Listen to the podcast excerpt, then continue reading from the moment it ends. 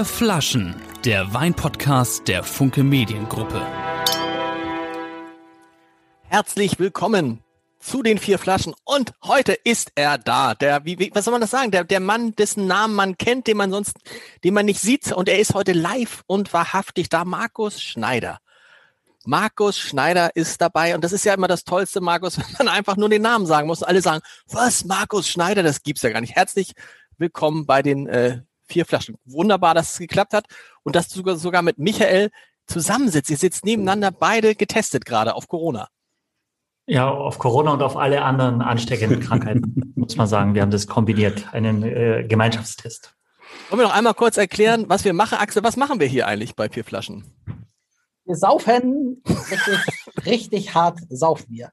Nee, wir trinken vier Flaschen Wein, also hoffentlich nicht alle ganz aus. Also ich hab, habe mir heute vorgenommen, ein bisschen zu spucken. Äh, und wir reden darüber, also wie es so schmeckt, was wir so riechen, woher das kommt, ob das Schiefer ist oder irgendwas für ein Boden und so weiter und so fort. Sehr gut. Und bevor es richtig losgeht, Leute, gibt es natürlich noch den kleinen Werbeblock und da gibt es das berühmte Werbezeichen. Und dann kommt der Kollege Michael Kutey und macht Werbung.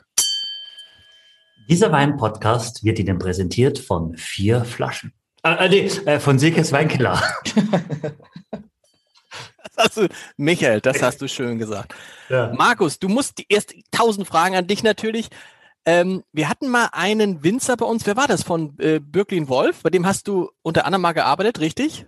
Ja, stimmt. Stimmt. Und der sagte, der, ersten, ja, das, meine sagte, ersten Schritte der sagte, der Markus, das war auch ein richtig guter Winzer, weil man hat natürlich immer den, den, das Vorurteil, vor allen Dingen bist du ja der Mann, der das in Sachen Marketing und in Vermarktung so gut macht wie kaum ein anderer. Ähm, wie kam das zusammen? Also das eine, ein guter Weinmacher zu sein und das andere, ein guter Marketingmensch zu sein. Naja, also mit dem ganzen Marketing-Ding muss ich, glaube ich, mal aufräumen. Äh, ich hatte bisher auch vielleicht gar nicht so die Gelegenheit, darüber zu sprechen. Äh, ich mache das einfach so, wie es mir gefällt. Also da ist ja keine Strategie dahinter, da sitzt keine Agentur dahinter. Das ist ein Bub, der Winzer gelernt hat und ein Weingut gemacht hat. Der hat irgendwann angefangen, sich zu überlegen, ob man es nicht noch ein bisschen schön verpacken kann. Das ist alles. Also Marketing, also wenn Marketing das ist, dass ich relativ schnell immer zurückrufe, dass ich klar äh, in der Kommunikation bin, äh, dann ist das Marketing, ja. Aber ich glaube, es ist was anderes gemeint. Und ähm, ich ärgere mich manchmal darüber, weil es wirklich, wenn ich sehe, was teilweise für absurd, also welche absurden Wege beschritten werden im Weinverkaufen, da bin ich ganz weit weg davon das ist ja, das ist ja auch vielleicht schon ein, ein Kompliment an sich, wenn man sagt, dass, und man kann es bei mir jetzt nicht sehen, halt mal einer hoch die Flasche. Kann er die Flasche hochhalten, weil ich bin ja am Meer. Ja. Ähm, ähm, man kann, das ist natürlich schon so ein klares Layout mit, mit klares Etikett, schwarz-weiß, cool, mit irgendwie einer schönen Schriftgröße, mit, ähm, mit, mit Namen, dass das schon irgendwie in der, in der Weinbranche oder von anderen gefeiert wird, als boah, endlich mal einer, der weiß, wie es geht. Äh, wahrscheinlich sagt das erstaunlich, hätte, ich hätte jetzt gedacht, dass wirklich da irgendwie noch eine Agentur hintersteckt. Nee, alles du allein. Zu 99 Prozent. Also ich habe mir ein, zwei Mal Hilfe geholt, ähm, äh, wo ich dann eben mit Schriften nicht weiterkam oder so. Ähm, und die, aber die Etiketten, also das, was ihr jetzt gerade gesehen habt, äh, unser Gutswein-Etikett, äh, das mache ich mit einer Freundin zusammen, die Ute Trinkhaus, die begleitet mich da jetzt schon fast 20 Jahre. Wir haben zum Beispiel auch Black Print zusammen entwickelt. Die Ute ist Grafikdesignerin in Bad Dürkheim der alten Schule. Und äh, ja, da ist wirklich nichts, kein, kein großer Apparat dahinter. Ja? Und äh, wir machen das, wir entwickeln das auch in der Familie. Oder ich sage zu meiner Frau, guck mal, ich habe eine neue Idee. Die Ideen, die kommen, früher im Flugzeug, heute nicht mehr so, nicht mehr so sehr. Ähm, eben weniger unterwegs, aber äh, die Ideen sprudeln und die werden dann eben, die guten werden umgesetzt. Weil das ist ja, äh, bei meinem, Markus, ja. Markus, kannst du das Mikrofon noch einen ganz kleinen Tick doch wieder runternehmen? Also nur, ja, dass genau. man dich im Video, so. ja, genau, dass man den Mund so ein bisschen schon noch sieht, das wäre. Okay. Ja. Weil das ist ja, ich finde es schon, Michael, Axel, ich weiß nicht, wie euch das geht, wenn man durch einen äh, Geschäft geht oder im Supermarkt steht, dann fallen die Weine natürlich raus, weil sie eben nicht dieses verschnörkelte, dieses äh, barocke, dieses manchmal etwas altmodische haben, sondern man denkt, boah, das muss ein guter Wein sein, wenn das Etikett so aussieht. Und wir haben ja gelernt, Michael, viele Leute kaufen nach Etikett erstmal. Und sind ich glaube, dann. das, ne? das ist so. Ich glaube, jeder, der was anderes sagt, der lügt eigentlich. Also das gehört eben auch dazu. Der Wein muss schon schmecken, aber wenn du vor so einem großen Regal stehst, das haben wir immer wieder, dass unsere Hörer uns das sagen. Ich, sie sind überfordert. Ich weiß ja nicht, wie schmeckt der Wein. Das kann ich anhand des Etiketts nicht erkennen. Und man muss schon festhalten, äh, und das also, alle Kollegen, also von mir, wir sind uns eigentlich einig, ähm, dass Markus es geschafft hat, zum Beispiel deutschen Rotwein überhaupt sei, wenn ich jetzt sexy sage, ist es Marketing-Sprech, aber deutschen Rotwein salonfähig zu machen. Und das lag an den Namen, das lag an der Ausstattung und auf einmal äh, haben die Leute deutschen Rotwein auch wahrgenommen, vielleicht abseits der Top-Spätburgunder, aber äh, und das ist absolut sein Verdienst. Und da muss, das muss man schon sagen, dass die, die, die Namensgebungen, auch, auch jetzt von dem Sauvignon Blanc oder so, dass diese Geschichten heute zu erfahren, warum die so heißen, nicht, wenn man eine Millionen in einer Marketingagentur gesteckt hat, sondern weil man einfach gedacht hat, das klingt eigentlich ganz, das ist sehr plausibel oder unser Name passt da vielleicht da hinein. Ähm, und das ist natürlich schon mega, aber noch viel toller ist es, und der Markus hat mich vorher äh, in der Hanse Lounge auch schon kurz besucht. Ich meine, man, man kennt seine Weine überall und am Ende ist er so ein wahnsinnig bescheidener, zurückhaltender, fast schüchterner Typ. Mhm. Und das finde ich ist toll, weil ich glaube ganz oft die Menschen sehr schnell dann äh, aus Neid oder aus weiß ich was für Gründen dann immer sofort glauben, oh, der Schneider und, und dabei ist, ist es ein Handwerk, es ist immer noch ein familiengeführtes äh, Unternehmen. Es ist eins der größten Familienwinzereien äh, Deutschlands, das ist schon so. Ähm, aber eben da steckt immer noch ein Gesicht dahinter. Und das haben wir heute für unsere Hörer und äh, Seher eben da. Und deswegen bin ich, freue mich auch wirklich total auf, auf ja, die nächste Stunde. Ist das eigentlich auch ein besonderes Glas? Also, weil die Flaschen, die sehen alle so, so gleich aus und ich stelle mir vor, dass das Glas irgendwie getönt ist. Ja gut, also es ist, das ist natürlich getönt. Wir haben eine antikgrüne Farbe hier genommen, aber das ist eine Standardflasche. Also die, auf die kann die ganze Weinwelt zurückgreifen. Okay. Und die gute Nachricht ist ja, Axel, ähm, wir haben jetzt tatsächlich, wir starten jetzt voll in die Weißweinwelt rein. Und du hast, äh, Markus, tatsächlich auch Jahrgang 2020. Jede Menge, wir, wir trinken, ich glaube, sind es alles 20, 20, nee, die alten Reben wahrscheinlich nicht, ne, aber die anderen Doch. sind alle auch. Nee, ist auch 2020. Ähm, war jetzt auch bewusst so gewählt, weil der Jahrgang ist da. Äh, wir sind äh, gerade damit rausgekommen äh, vor ein paar Tagen. Und äh, deswegen jetzt schön eigentlich auch für mich, äh, mal in anderer Luft das Ganze zu probieren. Ja, und vor allem mit einer Expertenkommission. Das Gut, kann man nicht anders sagen. Ja. 2020, wir haben wir haben schon mal 2020 aus deiner Sicht, was für ein Jahrgang? Ja, das ist Der Winzer sieht es natürlich jetzt einmal vom Weinjahrgang. Genau. Äh, wir denken aber auch immer ein bisschen weiter, was ist in dem Jahr alles passiert. Also ich glaube, wir wissen alle, dass 2020 uns maximal äh, gefordert hat. Äh, für mich ist 2020 war vielleicht mit das größte und beste der letzten 25 Jahre. Ich muss dazu sagen, ich kenne nur meinen eigenen Keller bisher. Äh, von den Kollegen hatte ich noch nichts im Glas, aber was ich so höre, äh, sind alle begeistert. Die pH-Werte waren sehr gut. Äh, obwohl es trocken war und warm, äh, äh, hat es im richtigen Moment geregnet und nicht zu viel. Äh, die Trauben sind ausgereift. Äh, ihr werdet es jetzt gleich schmecken. Ne? Also wir haben eine, eine sehr hohe Harmonie dieses Jahr in dem Jahrgang. rot wie weiß. Oh, wir sind gespannt. Michael, sag mal, was haben wir an Rebsorten? Welche Reihenfolge? Mit dem Weißburgunder geht es wahrscheinlich los? Genau, völlig richtig, Lars. Allein, dass du das schon weißt, ist eine Errungenschaft der letzten 16 Monate und macht mich stolz. Äh, wir starten mit dem Weißburgunder und äh, wir sagen euch immer an, wie wir uns weiter vorarbeiten. Unsere Idee war dann, dass wir den Sauvignon Blanc machen, glaube genau. ich, danach, ähm, danach den Hula Baloo und danach den, am Ende den Riesling Alte Reben. Das heißt, wir machen zuerst die 20er und dann am Ende den 19er, der nun auch wirklich ganz frisch gefüllt ist. Ähm, ist tatsächlich auch 20. Also auch 20. Ja, hatte, okay. hatte Markus eben gesagt, um, ja. So hört ihr mir zu. Ich höre ihn nicht so gut tatsächlich. Ich muss immer genau hinhören, weil ich höre ihn nicht über meine Kopfhörer, aber ist wurscht. Also, wir starten mit dem Weißburgunder 20, bevor, ihr, äh, bevor wir reinriechen und probieren und so weiter. Einer der wenigen wirklich Basis-Weißburgunder, die relativ schnell im Jahr ausverkauft sind. Also, wenn man das irgendwann später bekommen möchte, jetzt auch im Restaurant, ist es nicht mehr zu kriegen. Das ist wirklich so. Äh, wir haben 2020 tatsächlich jetzt schon aus dem Verkauf für Wiederverkäufer rausnehmen müssen. das ist doch geil. Ja, ja ist, ich muss sagen, es ist natürlich auch erstmal, äh, es ist dem Jahrgang geschuldet. Also wir haben rund 30 Prozent weniger Trauben geerntet okay. in, in diesen Weinbergen, in Ach, den Weißburgunder. Mhm. Äh, das ist äh, blütebedingt gewesen, alternierend. Das heißt, äh, die haben jetzt ein paar Jahre wirklich gute Erträge gebracht. Mhm.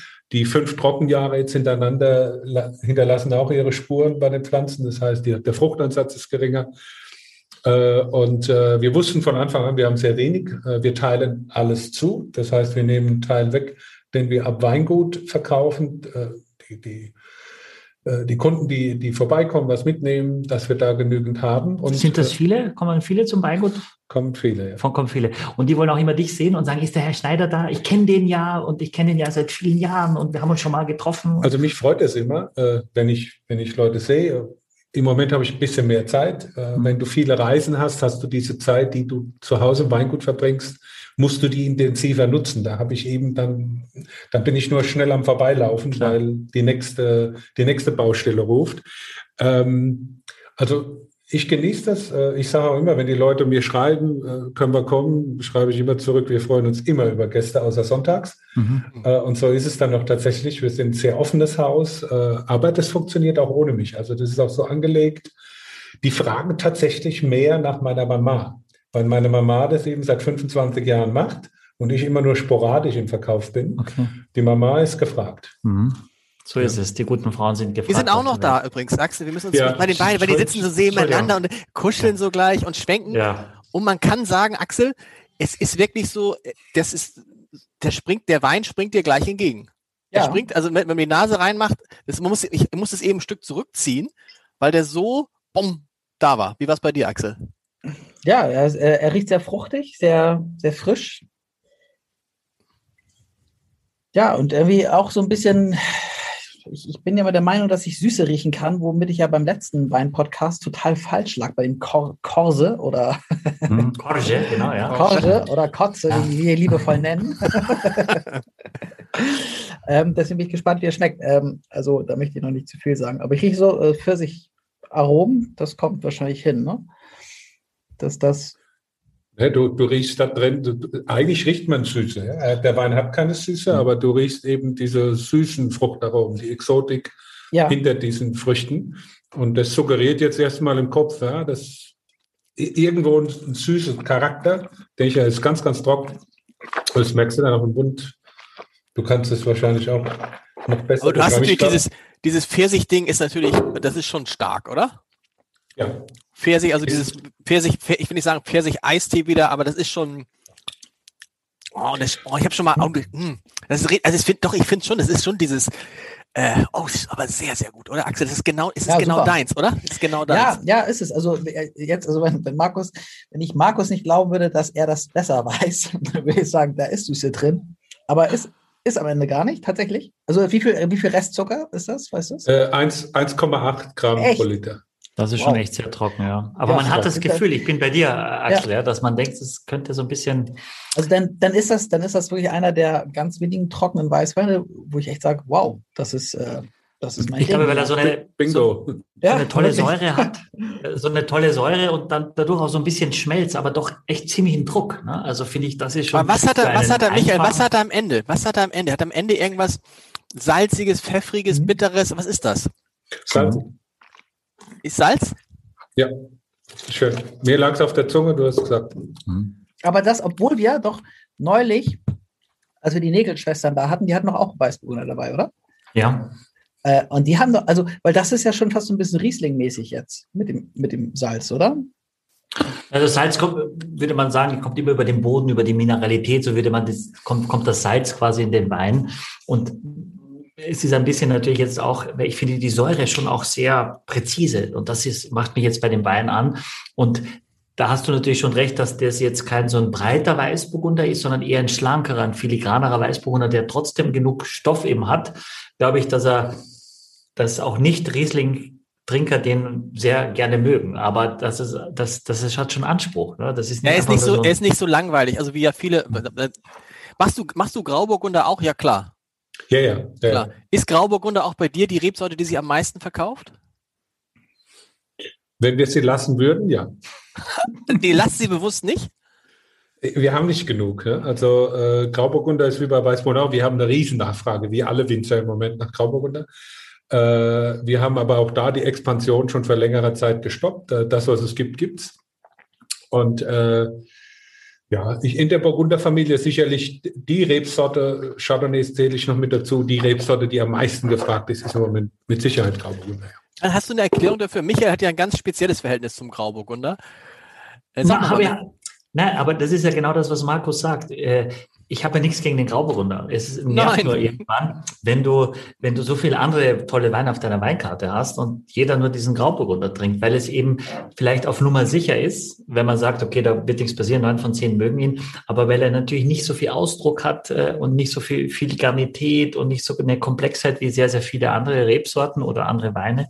Und dann ist es einfach nur mühsam. Aber ich freue mich über jeden guten Grauburgunder, aber alles, was dann an Grauburgunder getrunken wird, wird an anderen Weinen nicht getrunken. Und das finde ich ein bisschen schade. Und dann trinken viele Menschen, nicht unsere Hörer, vielleicht machen wir auch Grauburgunder, die es eigentlich gar nicht geben müsste.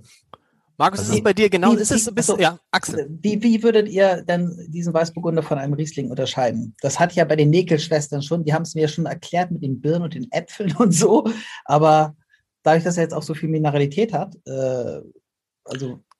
Das können wir ja nicht. nachher wenn, wenn der alte Rebe im Glas ist, live äh, vergleichen. Genau, wir haben ja einen Riesling dabei, genau. genau. Ja. Sehr gut. Ja, da, wirst, da wirst du den drauf. Unterschied äh, schon, schon, schon stark merken. Ja? Aber Axel, du hast völlig recht, recht dieser, äh, Lars, dieser Pfirsich und dann diese Aprikose, dieses Steinobst, das kann schon auch im Riesling sein, aber das ist oft auch eben beim Weißburgunder etwas. Aber ich finde, du hast am Gaumen, hat er doch eine etwas größere Fülle als meistens Rieslinge haben. Ja, und da, es ist halt durch die Säure und durch diese, diese Harmonie, ist, finde ich halt Weißburgunder für mich jetzt ein perfekter Speisenbegleiter, viel besser als Grauburgunder. Grauburgunder hat meistens was Rotbeeriges und eben ist, ist meistens auch noch ein bisschen alkoholischer. Der hat jetzt 12,5.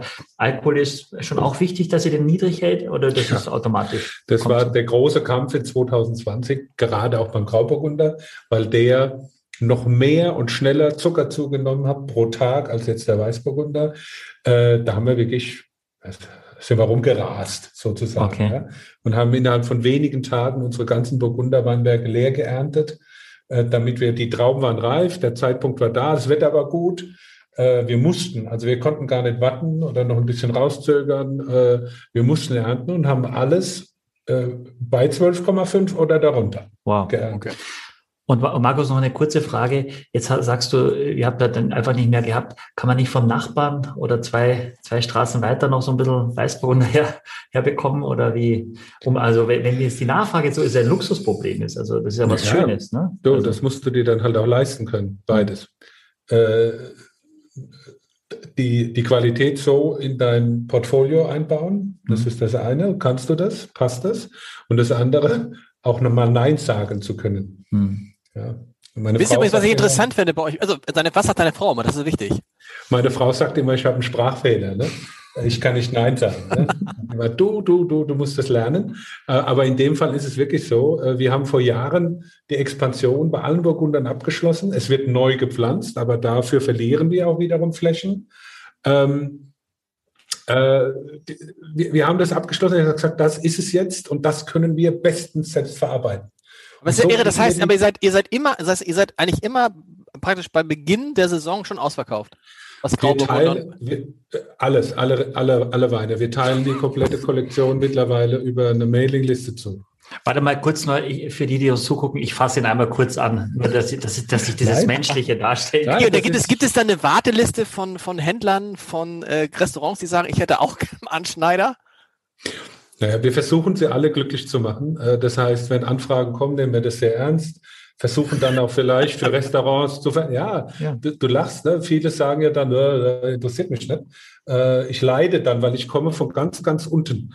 Äh, als ich angefangen habe, 1994, hatte ich nichts, nicht einen Kunden. Deswegen ist es für mich äh, körperlicher Schmerz, wenn ich Nein sagen muss. Ne? Ja, wenn ich nicht, da geht es gar nicht um Geld verdienen und so Geschäft zu machen, sondern in dem Fall, jetzt sagst du dem ab, jetzt sagst du dem im März, ich habe nichts mehr, melde dich nächstes Jahr im Februar.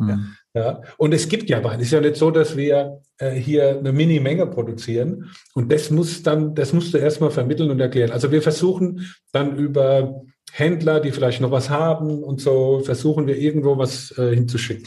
Also sag mal, die, sag mal die Menge, sag mal, wenn du sagst, wie viele Flaschen produziert ihr denn im Jahr? Also Weingut Schneider ohne die Projekte äh, produziert äh, zwischen 800 und 900.000 Flaschen im Jahr. das ist jetzt ja auch nicht so wenig. Nein, nein. Also hatten, wir nein. hatten schon mal Weingüter da, die weniger hatten. Ja, Aber geht. der, also, aber der sagt, da geht nichts Ja. mehr. Nach oben geht nichts mehr. Das würde alles machbar. Ich bin noch jung genug, ne? aber äh, wir würden dann irgendwo an Grenzen stoßen. Das ist wie in einem Restaurant. Du kannst dieses Niveau, das du hast, auf eine bestimmte Gastzahl kochen. Klar, klar. Und dann fängst du an zu improvisieren und wir improvisieren nie. Mm, Aber der Kaufmann würde jetzt sofort fragen, äh, wenn du es teurer machen würdest, würde sich vielleicht die Nachfrage ein bisschen einregulieren und du würdest den Deckungsbeitrag erhöhen oder ist das ein ganz doofer Ansatz? Ja, das ist auch so eine Sache. Ne? Ich glaube, irgendwann ist eine Flasche Wein auch bezahlt. Hm, Okay, Ja, das ist ein schöner Satz. ja. Übrigens ist- ganz witzig, Axel, was die beiden nicht wissen, ist, dass in dem Raum, in dem die sitzen, dass die Lichter auf Bewegung reagieren. Ne? Deshalb sind die Lichter bei euch nämlich ausgegangen. Michael, wenn es euch zu dunkel sein sollte, irgendwo an der Seite ist ein Schalter. Da kannst du auch ein, Ständ, ein ständiges Licht anmachen. Aber das müsst, müsst ihr wissen. Sonst müsst ihr euch halt viel bewegen. Äh, der Fernseher ist schon mal ausgegangen, wo wir euch sehen, den haben wir aber wieder an, an, an, angemacht. Und von daher, aber es ist so schön, es ist, ich finde jetzt schon so eine schöne Gesprächsatmosphäre. Ich möchte nicht unhöflich sein, aber für mich ist es was Besonderes, mal endlich mit jemandem, neben, Der, der, der neben Ahnung jemandem hat, zu ne? sitzen. Nee, nee, neben jemandem zu sitzen, in die Augen zu schauen. Das geht so. natürlich unter bei unseren Aufzeichnungen über Zoom. Ja. Jeder schaltet sich zusammen, das passt. Und ich weiß auch, und das werden auch unsere Hörer schätzen, äh, dass natürlich der Ton und die Qualität eben noch viel besser ist. Und das passt also heute alles zusammen, würde ich sagen. Und dann passen diese unglaublichen Geschichten, dass es da einen Winzer gibt, der Haben wir- quasi haben wir- das schon getan hat für dieses Ha- Jahr haben, seine wir, haben wir gesagt, dass ihr getestet seid? Nicht, dass irgendwie Haben wir gesagt, haben wir gesagt. gesagt, ja. ja. Okay, ja, okay. Markus, was kostet diese Flasche, möchte Axel wissen. 10,90. Ganz ehrlich, ich muss den jetzt eben anschauen. Der neue Jahrgang gibt es seit einer Woche. Ihr merkt, im Verkauf bin ich selten. Aber das Ich ist ja interessant. Das ist ein, es ist ein toller Wein. Es ist ein extrem nachgefragter Wein. Tatsächlich könntest du doch sagen, Leute, 12,90, 13,90 geht auch. Wahrscheinlich würden gar nicht viel weniger Das Leute den, ja. den bestellen. Aber das machst Ja, du das- bewusst nicht. Ja, wir haben schon eine kleine Preiserhöhung gehabt dieses Jahr. Auch wurde auf mit Unverständnis teilweise reagiert, wie man das äh, im Corona-Jahr machen kann. Ähm, aber wenn wir warten, bis das vorbei ist, dann äh, ja. Also ich habe ich hab eben unsere Mehrkosten ausgeglichen mit ein paar Cent äh, und es ist nicht ausgeschlossen, dass der Wein irgendwann vielleicht mal 11,50 kostet oder so. Aber grundsätzlich, wie, wie eben gesagt, die Flasche Wein ist dann auch, das ist mein Einstieg. Ne? Das ist die, die Basisqualität, die das gut macht. Das ist unsere Visitenkarte, die wir abgeben. Und ähm, ich bin damit glücklich. Und, und es, es ist auch definitiv gut gerechnet. Ne? Mhm. Also braucht keine Angst haben. Mhm. Okay, dann lass uns doch mal von der Basis zum Sauvignon Blanc kommen, ne? Richtig? Ja, Zum Sauvignon Ja. Blanc kommen. Ähm, der ja dann, da, da kommen wir zu den Namen. Axel, hältst du es hoch? Wie, wie? Oh Gott, das ist wieder mit Aussprechen. Ich kann schon Coutet nicht aussprechen. Wie? Markus, Versuch- versuch Kaitu, mal. Kaitui, Kaitui, richtig? Ui, genau. Kaitui. Erzähl, was ist das für ein Name? Wo kommt der her? Es steht hinten drauf. Jetzt ist ein bisschen erklärt, genau. hinten. Genau. Ja, das war so eine Schnapsidee, ne? Beziehungsweise eigentlich aus der, ich will es jetzt auch nicht zu lang machen, aber ich muss ein bisschen ausholen.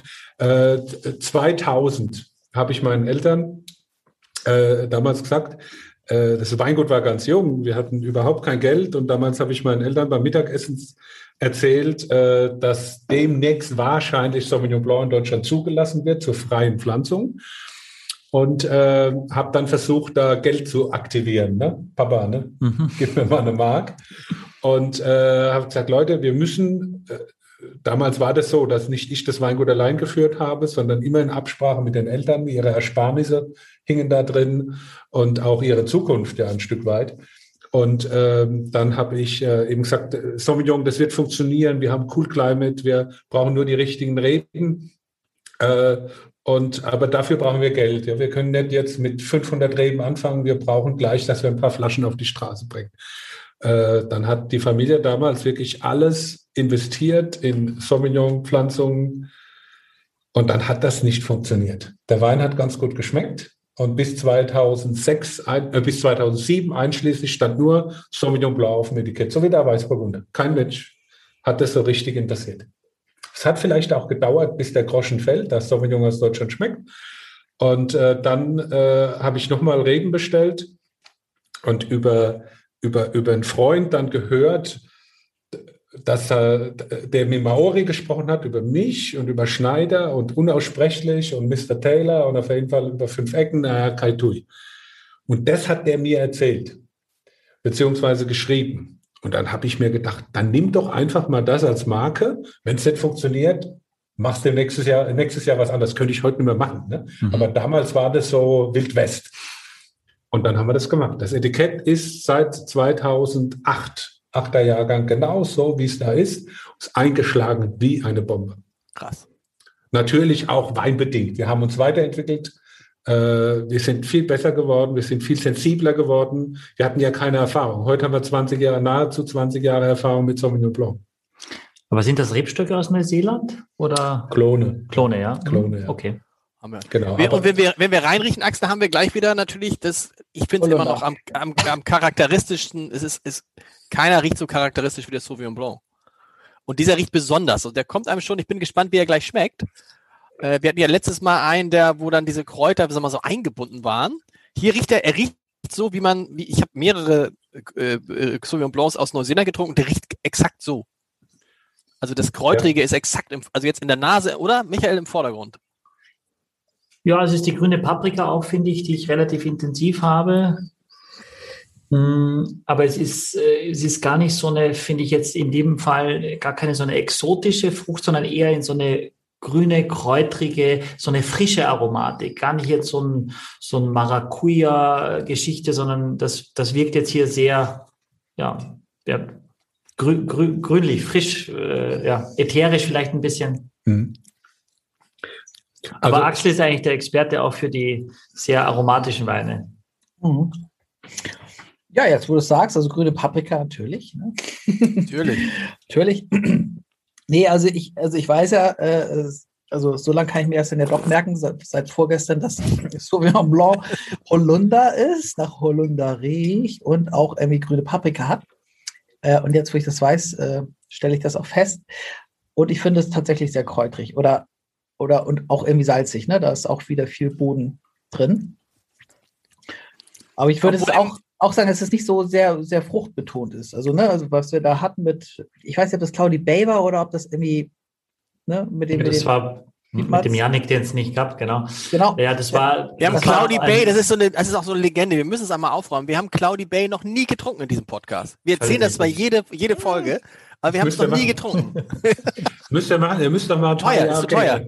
Ja, ist zu teuer. Ist zu teuer? Ist, ist wirklich teuer. Ja, ja. dann müsst ihr das zu Hause machen. Mittlerweile, ja. Äh, es ist ganz spannend, auch mal ein paar Jahrgänge davon nebeneinander zu sehen. Mhm. Auch die haben wahnsinnige Veränderungen ne? mhm. äh, durch die Jahrgänge. Mhm. Vielleicht auch eine Stilistik, die irgendwann mal verändert worden ist. Ja. ja.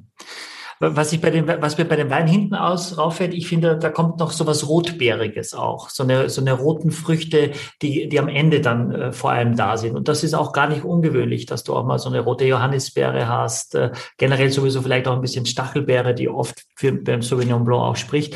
Aber das alles, finde ich, hat so eine gewisse Natürlichkeit. Also man hat nicht das Gefühl, dass da irgendjemand versucht hat, mit irgendwelchen Hefen irgendwelche Aromen rauszuziehen, sondern das ist in sich, in seiner Kompaktheit und auch in seiner, ich finde, der Wein wirkt sehr leicht. Der ist sehr also, leicht. Mhm. Ja. Und er ist nicht so, ich finde, er ist halt wie die, diese, diese, ist es ja nicht Cloudy Bay, was wir getrunken haben, sondern diesen neuseeländischen Wein, den wir mal getrunken haben mit dem Kiwi vorne drauf. Wie heißt der, der denn? ich weiß es nicht mehr. Ja. Aber der ist dagegen echt platt. Also dieser Wein ist ganz, äh, äh, der, der schmeckt ja einfach nur nach, nach grüner Paprika, als ob du so eine grüne Paprika lutscht. Der Wein, den wir damals getrunken haben. Und der hier hat ja mehr.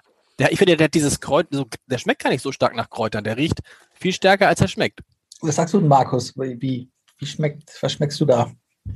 Super. Super, sagst du? ja. Also, es ist ja, ich, ich habe das jetzt ja, ihr habt alle recht. Äh, ich finde es auch schön, wie ihr das charakterisiert. Das ist alles genau so.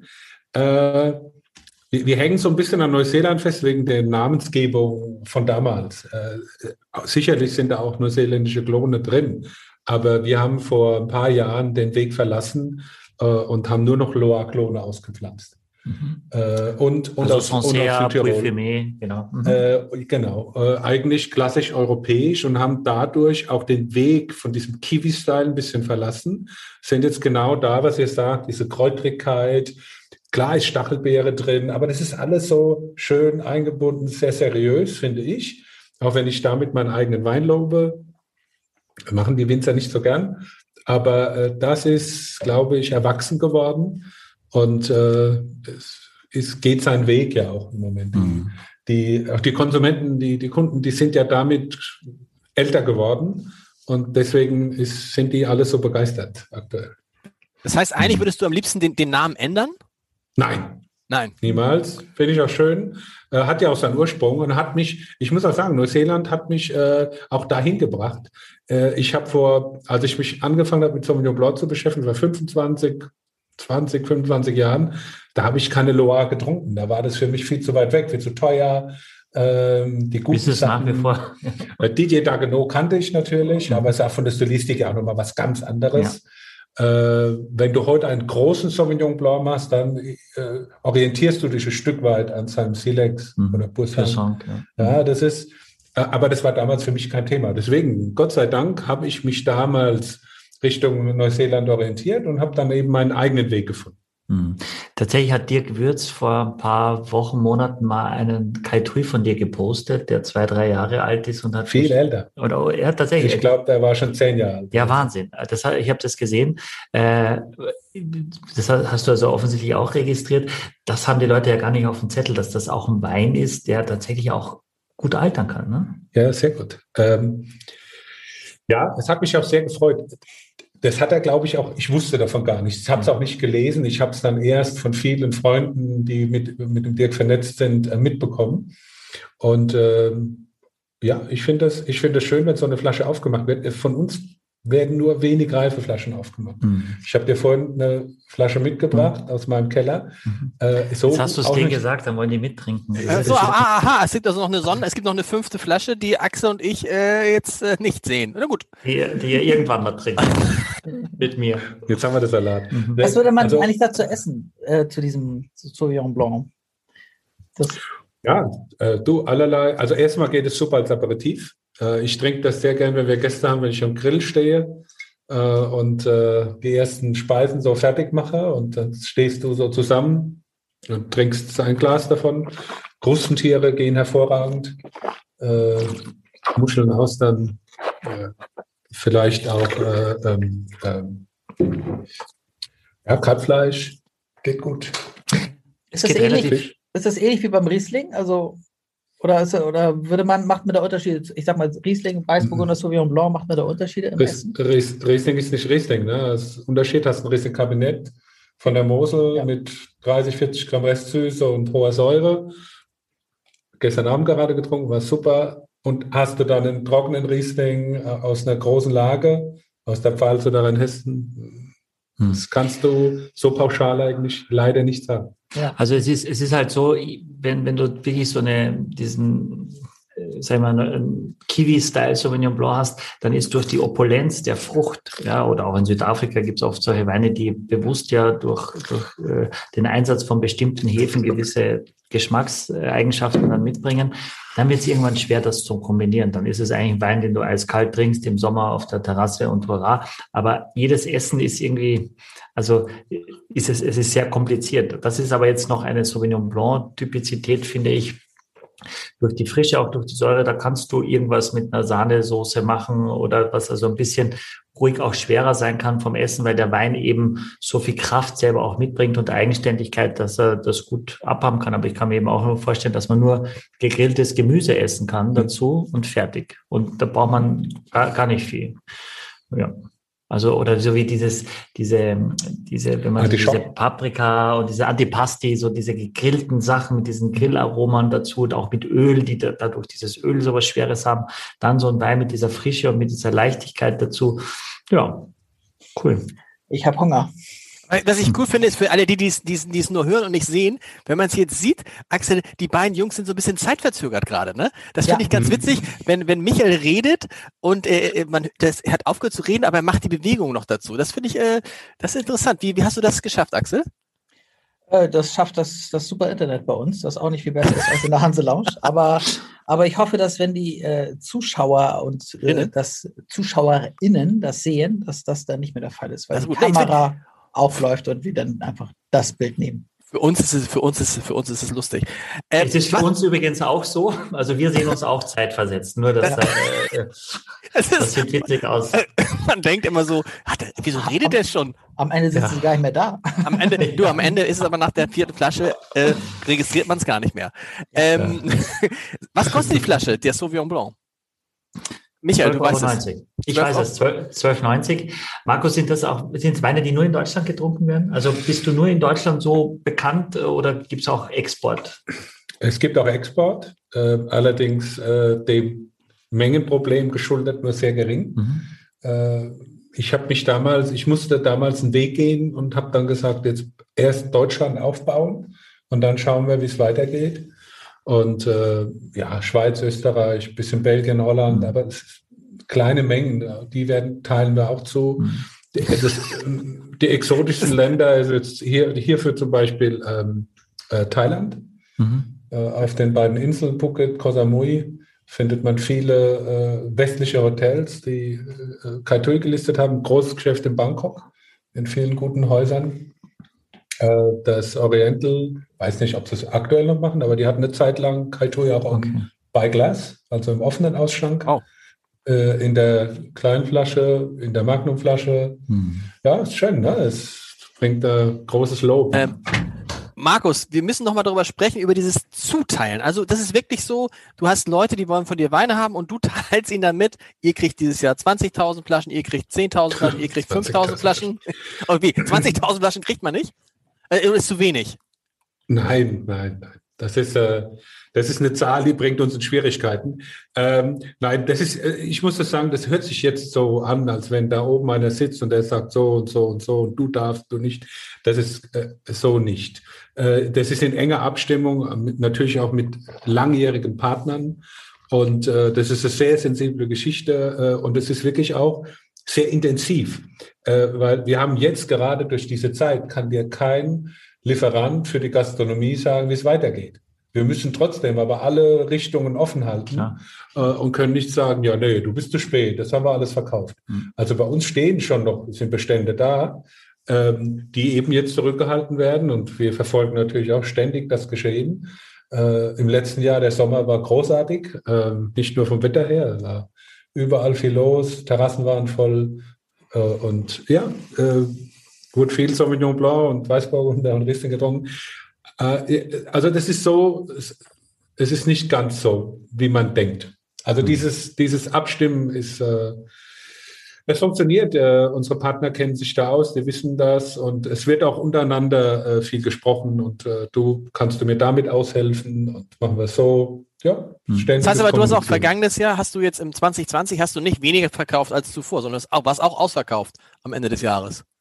Ja, in den Jahren zuvor auch. Äh, äh, wir haben jetzt dadurch eigentlich, äh, wir haben das nicht gemerkt. Uns betrifft das natürlich. Ne? Es ist so, dass uns das auch Kreativität abfordert oder abverlangt in dem Fall. Wie, wie gehen wir dann auf die neue Marktsituation ein? Aber ja, wir haben, der Keller ist radikal leer gewesen. Schon gibt, gibt es noch ein anderes Weingut, was jedes Jahr ausverkauft ist in Deutschland? Kennst ja, du? Bestimmt. Bestimmt. Ja. Michael, kannst du, hast du eine Erklärung dafür, dass das Schneider, dass es auch so sozusagen, wenn man, wenn man eine, eine ungestützte Umfrage machen würde, dass es die Marke ist, die am, wahrscheinlich am, am meisten bekannt ist in der breiten Masse? Also mhm. Kenner kennen auch andere Marken, aber wie, wie, wie, wie kommt das zusammen? Was, was macht der Markus anders als viele andere Winzer? Mhm. Also ich glaube, zum einen, dass, dass es natürlich eine Zeit gab, wo man das Gefühl hatte, dass Markus Schneiderweine es überall gab, in der Deutschen Bahn, in der Sansibar, äh, also man konnte nirgendwo hin ohne einen Schneiderwein.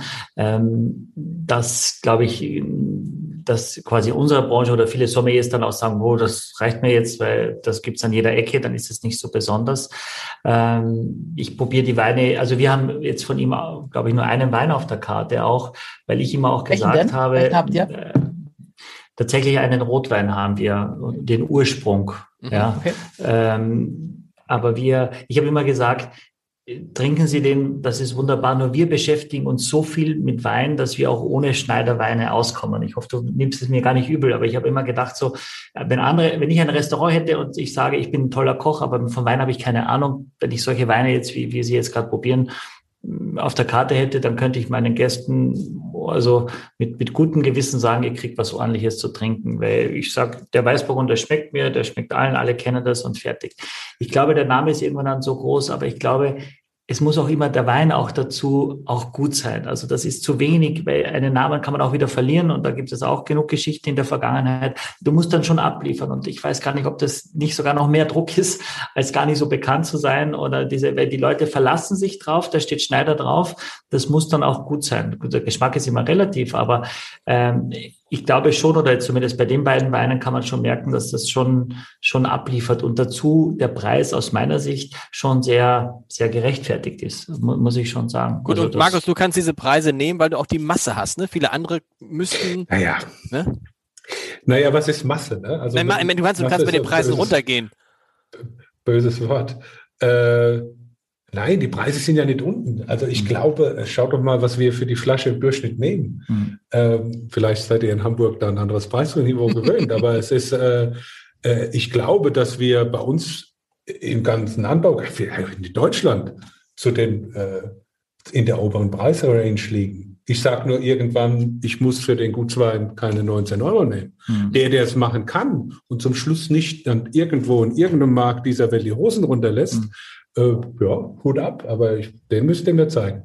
Also zum Beispiel, ich hatte gerade den Verkostung jetzt mit Philipp Wittmann auch mit den neuen Jahrgängen. Ihr kennt auch auch gut, ihr seid befreundet. Ja, ja. Also die, äh, er war auch ausverkauft. Also er war auch relativ schnell letztes Jahr auch mit, äh, mit der Basis und auch mit allem ausverkauft. Ne? Und von daher. So hat der Corona vielleicht doch, also was macht das? Macht Corona aus mehr Menschen. Wir erleben das ja auch in unserem, wir sehen es ja auch in unserem Podcast, dass quasi mit Beginn der Krise die Zahlen nicht so ganz explodiert sind wie bei, bei dir, aber auch schon sich verdoppelt, verdreifacht, vervierfacht haben. Das heißt, Corona macht aus den Leuten Weintrinker erstmal aus der, aus der Not sozusagen, um zu vergessen und dann aber auch Liebhaber? Ja, ich glaube, dass ich, nein, ich glaube, wir haben alle mehr Zeit dadurch, uns mit Dingen zu beschäftigen. Ja, ich habe wieder angefangen, mehr Bücher zu lesen, was ich früher schon eh gemacht habe, aber jetzt noch viel mehr. Äh, man beschäftigt sich einfach mit, mit anderen Dingen. Man hat auf einmal Zeit, auch wieder Musik zu hören. Nicht im Auto, beim Fahren, was, muss eh irgendwas laufen, sondern sich zu Hause hinzusetzen, in Sessel, Musik anzumachen. Ich war immer nur unterwegs und jetzt bin ich zu Hause. Kochen. Ja, also wir kochen extrem viel zu Hause. Winzer kochen grundsätzlich, aber ich war ja ganz selten da. Und äh, das ist jetzt alles ganz anders. Und ich denke, so ist es auch beim Wein. Es beschäftigen sich einfach, die Leute haben Zeit, sich damit zu beschäftigen. Und entdecken dann, dass es eben eine unglaubliche Welt ist, wie wir. Und deshalb schenken ja. wir jetzt mal den, den Hula Baloo. Hula Baloo ist ein lustiger Name. Vom Etikett, das ist dann mal so verschnörkelt, also nicht so geradlinig, nicht so modern. Erzähl, ähm, Hula Baloo, wo äh, kommt dann, ja? Ganz kurz, viniert ihr einmal das Glas. Also ja. wir wollen einmal quasi bei der Sauvignon Blanc durch seine Aromatik, wenn du jetzt nur so einen Schluck einschenkst, würde man quasi doch noch Reste davon im Glas haben. Das heißt, man schenkt sich einen kleinen Schluck ein, schwenkt das und kippt es dann aus oder in sich hinein, ähm, so möglichst, dass die ganze Glaswand damit benetzt ist, damit man unvoreingenommen den Wein im Glas hat. Das würde man immer machen bei Weinen, die nicht trocken sind zum Beispiel und danach kommt trocken oder Obwohl bei Weinen, der Hula aromatischen. Hula Baloo ist aber auch ja ist Sauvignon Blanc eine Cuvée, ne? Da ist auch Sauvignon Blanc drin, oder nicht? Ja, aber ist ein ganz anderer Charakter ne? okay. als jetzt der äh, als der Kaitui. Es sind auch andere Weine Weinberge, ist eine andere Idee dahinter. Äh, deswegen schon richtig. Äh, es, es sind 85, also das, das variiert prozentual immer. Die zwei Rebsorten sind immer gleich. Jetzt in dem 20er Jahr haben wir 85 Prozent Sauvignon Blanc, 15 Prozent Viognier. Hatten wir Viognier schon mal? Erklären, genau, sehr gut. Axel, Viognier? Hatten wir noch nicht, ne? Hatten wir noch nee, nicht. Hatten wir wirklich noch nicht. Nee. nee. Hatten wir wirklich nicht? Nee. Nee, ich glaube, ich, ich glaube nicht. Äh, Viognier ist tatsächlich eine Rebsorte, die die vor allem wächst in Frankreich. Da gibt es einen Wein, der heißt äh, Condrieu. Äh, der, der, ist eigentlich bekannt dafür, für diesen Viognier das habt ihr jetzt also auch schon wieder alle gelernt. Aha, äh, Condrieu ist also immer ein Viognier, die Rebsorte, wie ein Sancerre immer ein Sauvignon Blanc ist. Ähm, und das sind eigentlich in der Regel äh, Weine. Ich mag das persönlich jetzt zum Beispiel nicht so gerne. Ja, bei mir ist das meistens zu behäbig, zu schwer. Die Rebsorte ist, hat so ein bisschen Pfirsich, glaube ich, auch ein bisschen Mango, aber ist meistens relativ relativ alkoholisch, ist äh, recht behäbig, ist recht säurearm, kann aber die Hitze ganz gut ab. Ähm, und die, die wurde also zu, zu Zeiten der Reblaus Ende des 19. Jahrhunderts oder so, gab es eigentlich fast gar nichts mehr. In, in Frankreich auch nur noch ganz wenig. Mittlerweile ist es wieder ein bisschen mehr äh, rekultiviert worden. Auch, äh, muss man sagen, auch in Kalifornien gibt es den einen oder anderen Vionier, also auch weltweit. Auch aus Südafrika haben wir zum Beispiel einen auf der Karte, den ich auch gut finde. Aber es ist schon eher selten, diese Rebsorte zu kriegen, weil es eben ja meistens doch relativ opulente Weine werden und ihnen oft ein bisschen die Spannung fehlt aus meiner Erfahrung. Warum packst ja. du ihn dann in die Cuvée, Markus? Äh, Achtung, Deutsch, deutscher Viognier, ne? Mhm. Kein ah, Südafrikaner, okay. keiner, keiner von, aus Südfrankreich. Ähm, wir kriegen das wirklich so hin, dass wir hier im Alkohol, äh, wir haben jetzt ein Fass noch liegen, das trinken wir aber selbst, das verkaufen wir nicht, äh, rein Viognier. Das trinken 20. wir selbst, meint er. Wir, äh, oder. Ja, genau. Ne? genau. Michael, wir haben schon verstanden, danke. Äh, äh, da sind wir bei 11,8 Alkohol. Ne? Also das kriegst du aromatisch mit viel Fülle und Druck im Mund, auch mit weniger Alkohol hin. Es kommt so ein bisschen auf das Klima im Weinberg an. Und äh, da, haben wir, da haben wir Glück, äh, sind gesegnet und kriegen das frisch und fruchtig, äh, wirklich äh, sehr schlank auch ins, hm. ins Glas. Und, und Hula, äh, Hula, Hula Baloo, Hula Baloo klingt wie Tohu Wabu und das ja, ist, ist das, so sollte das soll's auch, okay. Ja, das ja. soll es tatsächlich. Äh, Tohu Wabohu war damals so eine spontane Idee äh, von meiner Frau und mir. Äh, das haben wir unserem Sohn gewidmet. Das ah. war damals, wir, wir brauchten damals ein Bindeglied zwischen der, zwischen dem Einstieg Rot und der Top-Liga Rot. Das hat eigentlich ein Zweitwein, den du hast, wo die, die jungen Reben der, der Top-Weinberge eben unterbringen kannst. Und dann haben wir Namen überlegt und Namen überlegt und dann kam unser Sohn auf die Welt und unser ganzes Leben war auf den Kopf gestellt. Jeder, der das schon mal mitgemacht hat, weiß, wie das ist. Hm. Und dann nannten wir dann äh, das Weinkind in dem Fall Tohu Wabohu.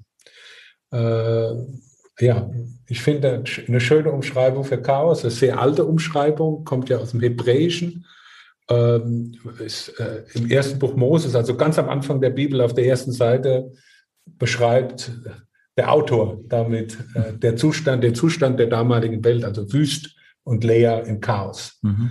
Äh, und ähm, ja, dann, dann kam eben noch die Tochter. Mhm. Und dann haben wir gesagt, na ja, jetzt können wir nicht nochmal sowas machen. Und dann hatten wir auch ein schlechtes Gewissen. Dann haben wir gesagt, ah, jetzt verdienst du damit Geld das können wir so nicht bringen. Und irgendwann haben wir von einer äh, kanadischen Punkband gehört, die Hullabaloo heißt. Mhm. Und äh, wer nicht jetzt Englisch muttersprachlich ist, kann damit wenig anfangen. Das, ich habe es nie gehört.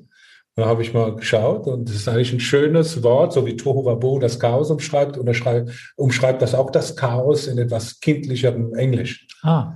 Das ist Englisch. Ich kenne es nur von österreichischen Schlagersängern. Äh, das, war Volksrock das war aber der war später. Ja, ja, viel später. Der war ein paar Jahre später. Odi, odi, odi. Ja. ja.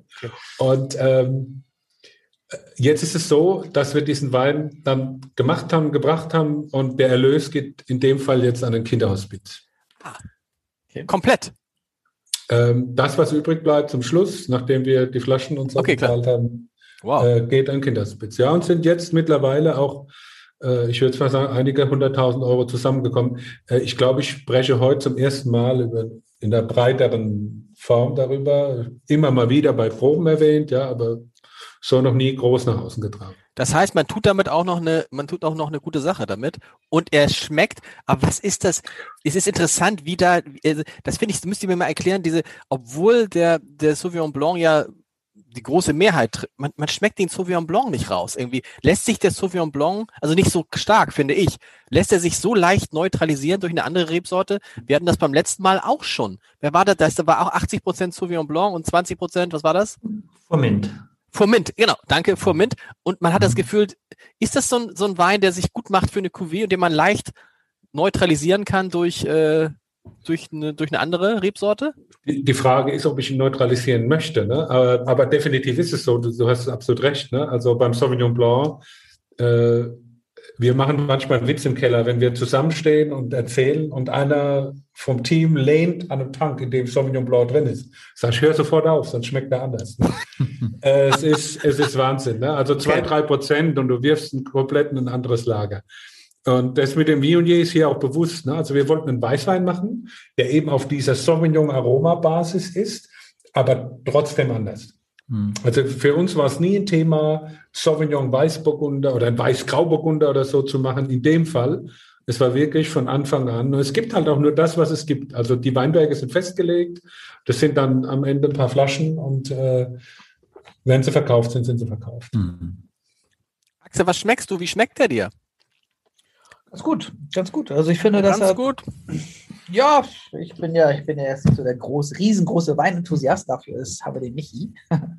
Aber ähm, ich finde, also mir schmeckt er, also ich finde halt so eine, so eine Leichtigkeit, das schmeckt mir. Und also er ist jetzt nicht fruchtig. Ich würde eher sagen, dass er eher so ja, kräutrig ist auch.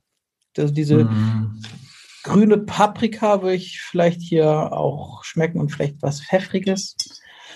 Also ich. Hast du, Axel, ja? ich habe da äh, sehr viel Zitrisches. Also ich habe sehr viel Zitrone, Mandarine, also sehr viel in diese Zitrusrichtung. Die, die, bei, die Mandarine bei, schafft der Viognier da rein. Ja, genau. Also das ist für mich jetzt etwas, auch dieses leichte Herbe schon in der Nase. Ja, also vielleicht auch Abrieb oder so von der Zitrone, gar nicht dieses.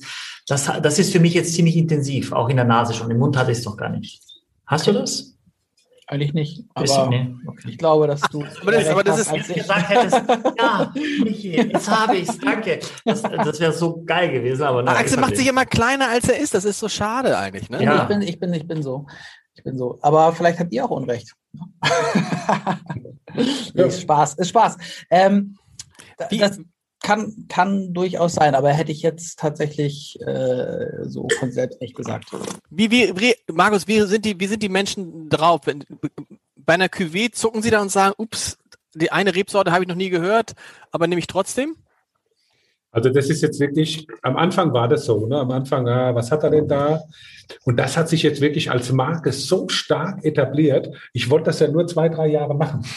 Ich wollte das zwei, drei Jahre machen, was Gutes tun, äh, und, und gut, und dann vielleicht weiterziehen. Ja? So nett. So, also wirklich so nett. Es, ja. es, es blieb dann hängen. Ne? Und meine Frau hat dann gesagt, wenn du da was änderst, dann kriegen wir Probleme. Äh, es ist sehr, hat was, es sind ganz viele Kunden, die sagen, ah, Sauvignon Blanc mag ich gar nicht so, aber den finde ich großartig, mhm. weil er eben noch was anderes drin hat. Das ist auch ernsthaft. Wir haben den Wein auch verändert. Mhm. Der Wein ist verändert er ist jetzt, äh, er hat einen Kork mit drin. Äh, wir sind weggegangen aus der leichteren Richtung. Der ist ja immer noch, der ist unter 12,5 Alkohol. Ja, also, Wahnsinn, ja. Äh, wir haben das Etikett verändert. Wir haben es ein bisschen erwachsener gemacht. Und äh, ich, ich schreibe jetzt gerade ein paar guten Kunden, das ist ja alles in der Zuteilung, trotzdem kriegen die jetzt eine Flasche geschickt. äh, und im Brief steht dann einfach, ich schreibe nie lange, da steht einfach, die Kinder werden groß. Ne? So ist es ja auch bei uns zu Hause. Du siehst die groß werden und der Wein hat sich entsprechend auch entwickelt. Wie kann man, wie können Axel und ich noch in die Zuteilung kommen? Gibt es ja. eine, gibt's eine, Warte, gibt's eine Warteliste, habe ich vorhin gefragt? Wahrscheinlich. Nein, es gibt, es gibt keine Warteliste, das machen wir nicht, das wollen wir auch gar nicht. Es gibt auch Leute, die sagen, ja, äh, machen Sie jetzt die Rechnung, schicken Sie dann, das machen wir nie. Äh, wir mögen das so nicht. Ähm, es ist so, dass wir äh, für, also natürlich nur solange der Vorrat reicht, gibt es den Wein ab Weingut und eben dann bei zahlreichen Partnern auch hier in Hamburg, ja. Bei Silkes Weinkeller jetzt zum Beispiel. Mhm. Oh, das ist ja, und vor allem, das war lustig, es gab ja eine Zeit, das hat, es hat sich ein bisschen eine Zeit, dass du wirklich zu Partys gingst und wenn man Weine mitbrachte und dann kriegte der Gastgeber sechs Schneiderweine, weil sich keiner irgendwie die Blöße geben wollte kein, und dann kam irgendwie einer an und hatte, keine Ahnung, irgendwie einen Wein für 60 Euro, das war aber kein Schneiderwein oh, was ist das denn für ein Gast? Ne? Das ist ja wirklich, also das war ja so, ich weiß noch, äh, als, als Journalist, ich darf es mal sagen, Markus, habe ich meine, ja. also praktisch monatelang, jahrelang immer Black Print gekriegt. Da dachten immer alle, super, ein Journalist, Black Print, da passt der Name und so. Und habe ich gesagt, ja Leute, so gern mag ich eigentlich Rotweine gar nicht, aber egal. Nächstes Mal gab es wieder Black Print. Hat selbst Gregor Gysi mal bekommen. Also äh, kann, man, kann man machen. Ist natürlich eine riesen Auszeichnung. Das muss man auch mal sehen. Äh, das ist ja dann das, die ganze Markengeschichte. Ne? Die Leute verlassen sich drauf, was uns natürlich auch wieder immer in die Bringschuld bringt, gut ja. zu sein. Ähm, aber das machen wir gern und das macht doch Spaß. Äh, das ist aber wie bei, jetzt hast du vorhin Philipp Wittmann gesagt. Philipp Wittmann, Moorstein, Riesling kannst du immer kaufen. Ja. Das ist immer gut. Ja. ja wenn du es kriegst. Ja, ja, das stimmt. Gibt es gibt es noch einen anderen Schneider? Doch, gibt Doch, es gibt, es gibt eine, die haben mit dir nichts zu tun. Und profitieren die davon, dass man denkt, Mensch, ich habe noch gehört, Schneider ist gut. Da ist ja so ein Schneider und dann kaufe ich, ich wie heißt denn der andere? Ich denke jetzt immer an Robert Schneider, aber das ist natürlich der Autor. Aber es, es gibt sogar in der Pfalz noch einen Weingut Schneider. Echt? Also das, ja. es gibt ein paar. Genau. Äh, es gibt in, in Baden äh, Reinhold und Cornelia Schneider. Ich hoffe, ich habe jetzt die richtigen Namen, aber ich bin mir fast mhm. sicher. Die sind sehr gut, die sind auch ganz hoch bewertet. Ja äh, waren auch vor mir äh, im Geschäft. Und vor dir die Schneider? Sehr, ja. sehr nette Leute auch. Also es gibt, klar, Schneider, Meier, Müller. Vielleicht sollte ich mit Heider auch mal was probieren. Was es klingt, es klingt wenigstens so ähnlich. Hast du einen Schneider? Sag mal, ähm, äh, wenn du, wenn du sagst, was, was trinkst du denn so am liebsten eigentlich? Oh, das ist so tagesformabhängig. Also andere, also, also andere von anderen Winzern. Gibt es da irgendwie so Lieblings, also Lieblingswinzer?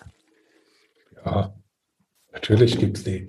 Äh, aber, aber sag ich jetzt da, nicht. Aber, doch, na, na, nein, wir haben jetzt eben, also aus Deutschland natürlich ganz, ganz, ganz viele. Äh, bei mir ist es ein bisschen sympathiebedingt, muss ich auch sagen. Äh, wenn der Kerl ein Arsch ist oder zu mir eben so war, dann schmeckt mir der Wein auch nicht. Da kann er noch so gut sein. Äh, das gibt's. Aber das ist, glaube ich, normal. Ja, aber, ja aber jetzt brauchen wir Namen. Wir brauchen Namen jetzt. Namen. Von den positiven, nicht die also soll ich jetzt, die soll ich jetzt, auch, ich jetzt, auch, auch, die Ärsche. Ich meine, deine, deine Namen, deine Weine sind ja eh ausverkauft. Insofern kannst du jetzt also, ja Werbung machen für andere. Ich, ich habe jetzt gerade für einen Freund in Berlin meine fünf Weine sagen müssen, die ich mit auf eine einsame Insel, wo Lars gerade sitzt. Und so weiter. Einfach mal so eine, so Best Five. Das geht ja im Moment gerade rum, Social Media, mhm. jeder ist mal dran. Und äh, da war bei mir auf Platz eins so der Wein für jeden Tag zum Grillen äh, mit Freunden äh, äh von Thomas Hensel, äh, mein Freund Thomas aus Bad Dürkheim, der grüne Veltliner. Wirklich Deutscher außerhalb von Österreich. Wahnsinn, da müssen wir nochmal drüber reden. Ein super Veltliner. okay.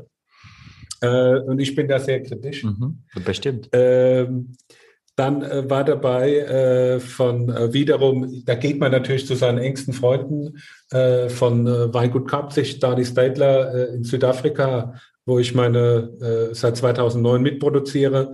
9047 Chenin Blanc 1947 gepflanztes Chenin, zweitältester Chenin-Block äh, im Land. Immer jedes Jahr maximal 900 Flaschen, äh, gehört immer, sagen wir, die letzten sechs, sieben Jahre zu den Top 5 Weiß im Land. Okay. Sehr, wow. sehr gut. In was, kostet, was kostet der? Fast nicht. Noch nie gehört. Keine Ahnung. Kriegst du in Deutschland, kriegst du das eigentlich ja. nicht. Ich krieg äh, im Jahr eine Kiste, manchmal neun Flaschen hm. mitgeschickt. Was, zahlst, was zahlst du dafür? Mit einem Lächeln. In dem Fall reicht es so tatsächlich. Kommt dann so ein Bond-Girl vorbei? Wenn ich, wenn ich, äh, ich, ich gehe mal über die Weinmesse, grinst die ganze Zeit und kriege gar nichts und er zahlt mit einem Lächeln. er würde von mir nie einen Euro annehmen. Okay. Äh, und umgedreht für Wein, umgedreht genau. Ja, ist doch schön. Ja, wir mhm. trinken viel und gut. Okay, drei Weine, da fehlen noch zwei. Äh, ähm, na, es war zwei. Ja, zwei. Äh, dritte Wein, once in, a, once in a Lifetime äh, weil so ein Wein, den du einmal trinkst. Und, aber ich muss davon sagen, ich habe da zwei Kisten gekauft davon. Da war das mein Papa sein Geburtsjahrgang ist 1952 Collector von Nieport. Das gibt's dann bei uns an Weihnachten oder Geburtstagen oder so besondere mhm. Ostern, wenn die Familie zusammensitzt. Also ein Portwein aus 52. Ja, ja, ja mhm. sehr, sehr gut. Sehr fein, sehr mhm. elegant. Der Dirk sagt dazu, schmeckt wie Riesling Kabinett. Okay. So leicht. Ja. Ist tatsächlich so, schmeckt unheimlich leicht. Cool. Aber ist natürlich ja, schwer. Äh, dann war drin die Nummer vier, äh, war, äh, wenn man Gäste hat und besonderen Wein einschenken will, äh, Pechstein, Birkenwolf, auch hier ohne Jahrgang, weil du kannst sie alle nehmen. Trinken, ja. Äh, und wir hatten zu Weihnachten zwei sieben Pechstein, äh, Geburtsjahrgang meines Sohnes oder unseres Sohnes, unglaublich gut, zeitlos, schön. Mhm. mhm. Und dann muss man noch ein, ein Sparkling nennen, ein Bubbles. Und in dem Fall muss ich sagen, weil ich kurz vorher in dem Glas hatte, 2008, Comte Champagne. Viel Geld, aber äh, unglaublich groß. Aber die hat zufällig auf dem Weg hierher von den Comte de Champagner, nicht von dem Jahrgang, mhm. aber das ist, das kriegst du nicht tot und nicht kaputt. Genau, 2,8 ist einer der größten Champagner-Jahrgänge so in der jüngeren Vergangenheit, aber auch generell sagen eben ganz, ganz viele und Comte de Champagner ist der Top-Champagner vom Hause Teitinger, ne? für alle, die das jetzt noch nicht kennen und wissen, ähm, das ist auch schon, ja, also, was, was, kostet, das was, kostet, der denn? Also was du sagst? Ah, der kostet so ja. nee, noch, noch, noch zweistellig, aber ich denke so 89, 99, 100 Euro kostet so eine Flasche Teitinger. Ja. Äh, Kommt der Champagner. da nehme ich eine Palette. Ja, okay.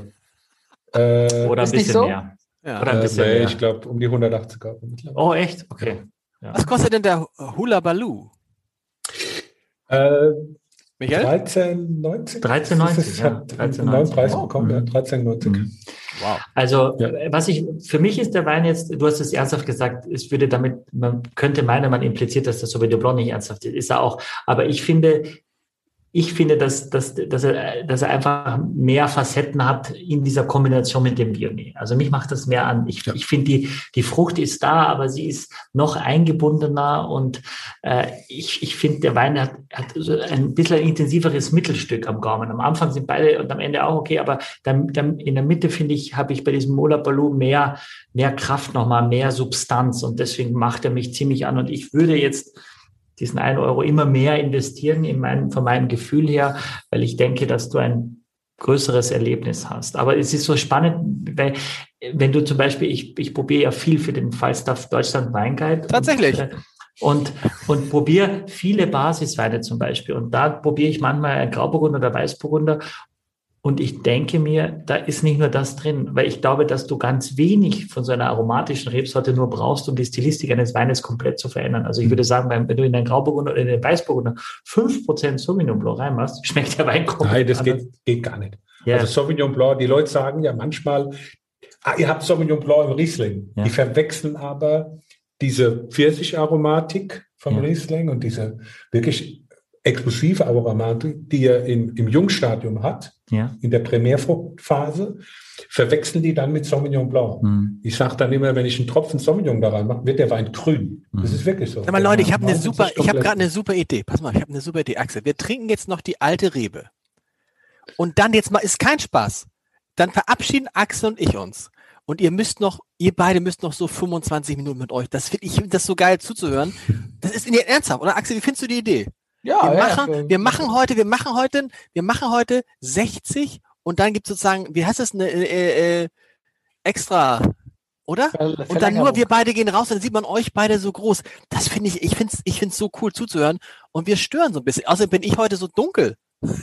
Was ist mit mir los? Ich bin so dunkel. Also fühle ich mich jetzt schlecht, dass wir, dass ich wollte. Nee, nee, nee, nein, nein, nein, nein, nein, das, ist, das ist ein Kompliment. Das ist ein Kompliment. Das ist, wollen wir das so machen? Hattet ihr Lust darauf, dass ihr beide, wir trinken jetzt noch und dann redet ihr beide, ihr müsst wirklich noch eine halbe Stunde, das ist sozusagen extra Time. Axel, findest du die Idee gut? Ja, wunder, wunderbar. Also, aber, aber ihr müsst dann aber auch richtig dann auch mal schlucken. Ne? Also das ist halt richtig die, heute und so richtig so, richtig und so richtig mal so macht mal so ein Expertending draus. Also richtig so, das ist so, weißt du, das finde ich gut. Jetzt ohne, das ist ja jetzt nicht, ist jetzt gar nicht böse gemeint. Michael denkt schon wieder, äh, Ne? Nein, gar nicht, gar nicht. Ja. Ich finde, ich find, es ist einfach, ja. weil, weil, wir mal die, einmal die Chance haben, dass Markus Schneider da ist und dass ihr beide zusammen in einem Ding sitzt. Und das ist so ein Kamingespräch, das kann gar nicht lang genug sein.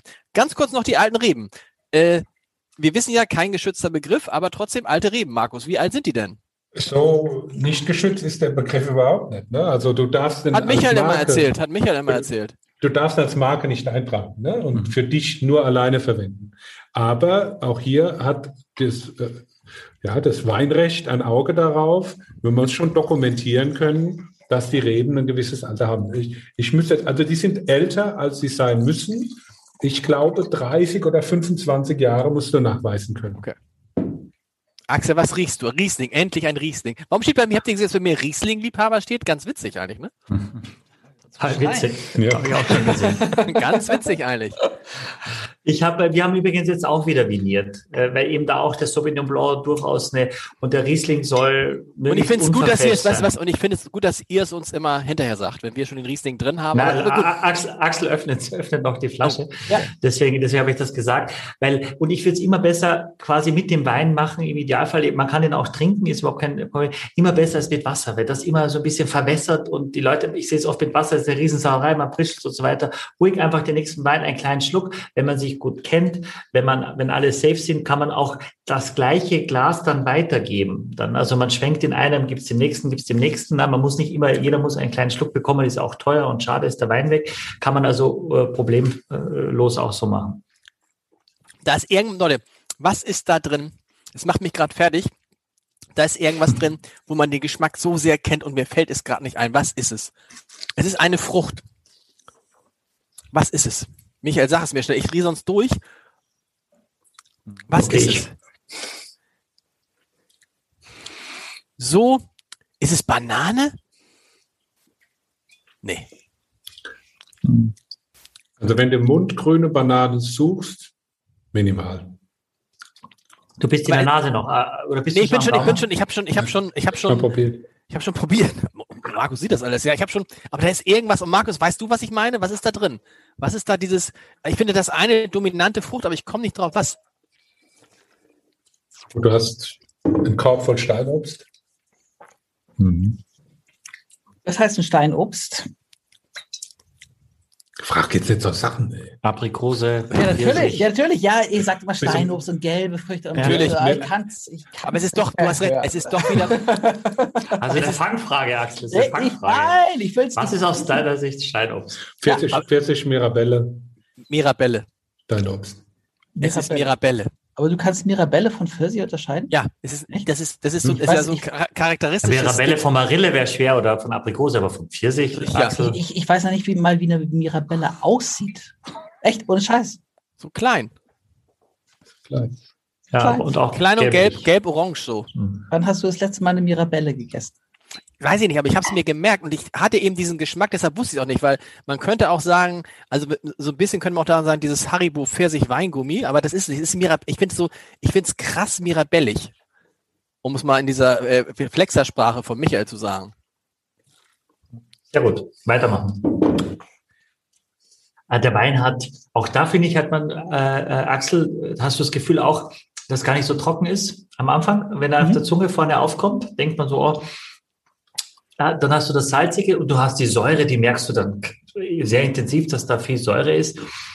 Ich finde, da passiert wahnsinnig viel am Gaumen und auch auf der, auf, auf der Lippe. Ich habe auf der Lippe vorne so richtig so ein Pritzeln, also so richtig mhm. äh, Action. Da, da tänzelt's dahin. Das ist cool, das ist richtig aber, gut. Aber wir haben wenig Säure drin. Ja? Das ist 7,1. Okay. Das ist sehr wenig. Ne? Mhm. Also auf dem Papier ist die Säure für ein Riesling sehr tief. Mhm. Sonst waren wir immer bei 7,5 irgendwie sind wir dieses Jahr bei 7,1. Das ist der analytische Wert. Das andere ist immer, was du, was du Klar, empfindest. Wahrnehmen, mhm. du nimmst das wesentlich frischer wahr. Mhm. Und habt ihr auch, Markus, habt ihr auch das Problem, dass, dass der Riesling, obwohl der sozusagen, wie wir alle ja gelernt haben, der Wein ist, der in Deutschland den Unterschied macht, der uns in die, in die, in die Weltspitze bringt, dass trotzdem bei den Kunden der Riesling eben weit nach dem Grauburgunder, nach dem Weißburgunder rangiert? Ja gut, wir sind ja eh kein bisschen Weingut. Äh, das habe ich von sehr früh anderen überlassen. Äh, mach den so gut ich kann und äh, auch alle sind begeistert, sage ich jetzt einfach mal, viele. Aber wir ziehen uns aus dem bisschen Geschäft zurück. Wie? Alles andere, was ihr gehört habt, stimmt. Ich sehe es genauso. Riesling bringt uns und hält uns in der Weltspitze. Äh, aber wir selbst werden unsere Riesling-Fläche nahezu auf Null fahren. Hm. Es Warum? werden die alten Reben übrig bleiben und noch ein, zwei Einzellagen. Ja, das ist eine Entscheidung, die haben wir jetzt getroffen in der Familie. Und äh, ja, wir gehen jetzt so, ein, so einen Weg, äh, der uns ausgezeichnet hat die letzten Jahre, sehr kompromisslos. Äh, verschiedene Gründe. Klima, äh, Ausrichtung, Zukunfts, Zukunftsausrichtung auch für uns ja, es passiert ein bisschen was, aber wir sind da noch nicht am Ende. Was, äh, was passi da passiert ein bisschen? Was, was passiert denn da? Ja, es wird umstrukturiert. Also wir pflanzen, wir pflanzen andere Rebsorten aus. Ich, ich glaube, dass Weingut Schneider, ich, ich rede nicht für die Kollegen sonst in Deutschland, ich glaube, dass Weingut Schneider in der Spitze in einigen Jahren, also bis 2025, werden wir das so abschließen, äh, dass wir in der Spitze nicht mehr das Aushängeschild Riesling haben für unser Gut. Sondern? Ja, einmal Chardonnay, äh, die größten Weißweine der Welt, mit die größten Weißweine der Welt für mich, die kommen aus dem Burgund. Das ist alles Chardonnay. Und äh, äh, dann ist es äh, vom Klima her, von den Böden, wir fahren Versuche seit über zehn Jahren äh, mit Viognier. Also es wird äh, auf der Basis wird ein Wein geben mit Viognier, Russan, Massan, Grenache. Das ist eine Weltexklusive, das ist praktisch Eilmeldung. Wir haben es mit, Oder? ich habe ich, ich es schon ein bisschen erzählt, gestern Abend ein Freund und Händler hier in Hamburg zum Abendessen, aber nee, das weiß noch niemand so richtig. Hm. Michael, was sagst du dazu? Naja. Was sage ich vor allem, das sage ich als Riesling-Liebhaber. Ich kann also dann Schneider, doch, ich kann ja die doch. anderen. Bio, ich finde die Vionie, ja. Es wird weiterhin Riesling alte Reben geben. Also ja. diese alten Pflanzen jetzt rauszunehmen, äh, das, wird, das wird nicht passieren. Ähm, aber es wird vielleicht in der Lage nur noch eine Lage geben mhm. und das. Und das natürlich in sehr kleiner Flaschenzahl. Mhm. Das ist Zukunftsmusik. Also nach wie vor haben wir Riesling, aber äh, Zukunftsmusik. Und wir haben jetzt äh, mit dem Jahrgang 20 schon begonnen. Also Jahrgang 20 haben wir äh, deutlich weniger Riesling geerntet, weil eben schon gerodet worden ist. Krass. Mhm. Für mich ist es ein Riesling, der, der jetzt muss ich aufpassen, dass er nicht jetzt gleich beleidigt ist und, und, und unsere Session dann tatsächlich beendet ist. Aber ich finde ihn äh, unkompliziert. Also für mich ist das sehr, sehr trinkig. Das hat einen wahnsinnigen Trinkfluss. Ich mag die, die Balance, die, die, die, den Druck auch dahinter, dieses Zucker-Säure-Spiel, äh, die Frische dazu.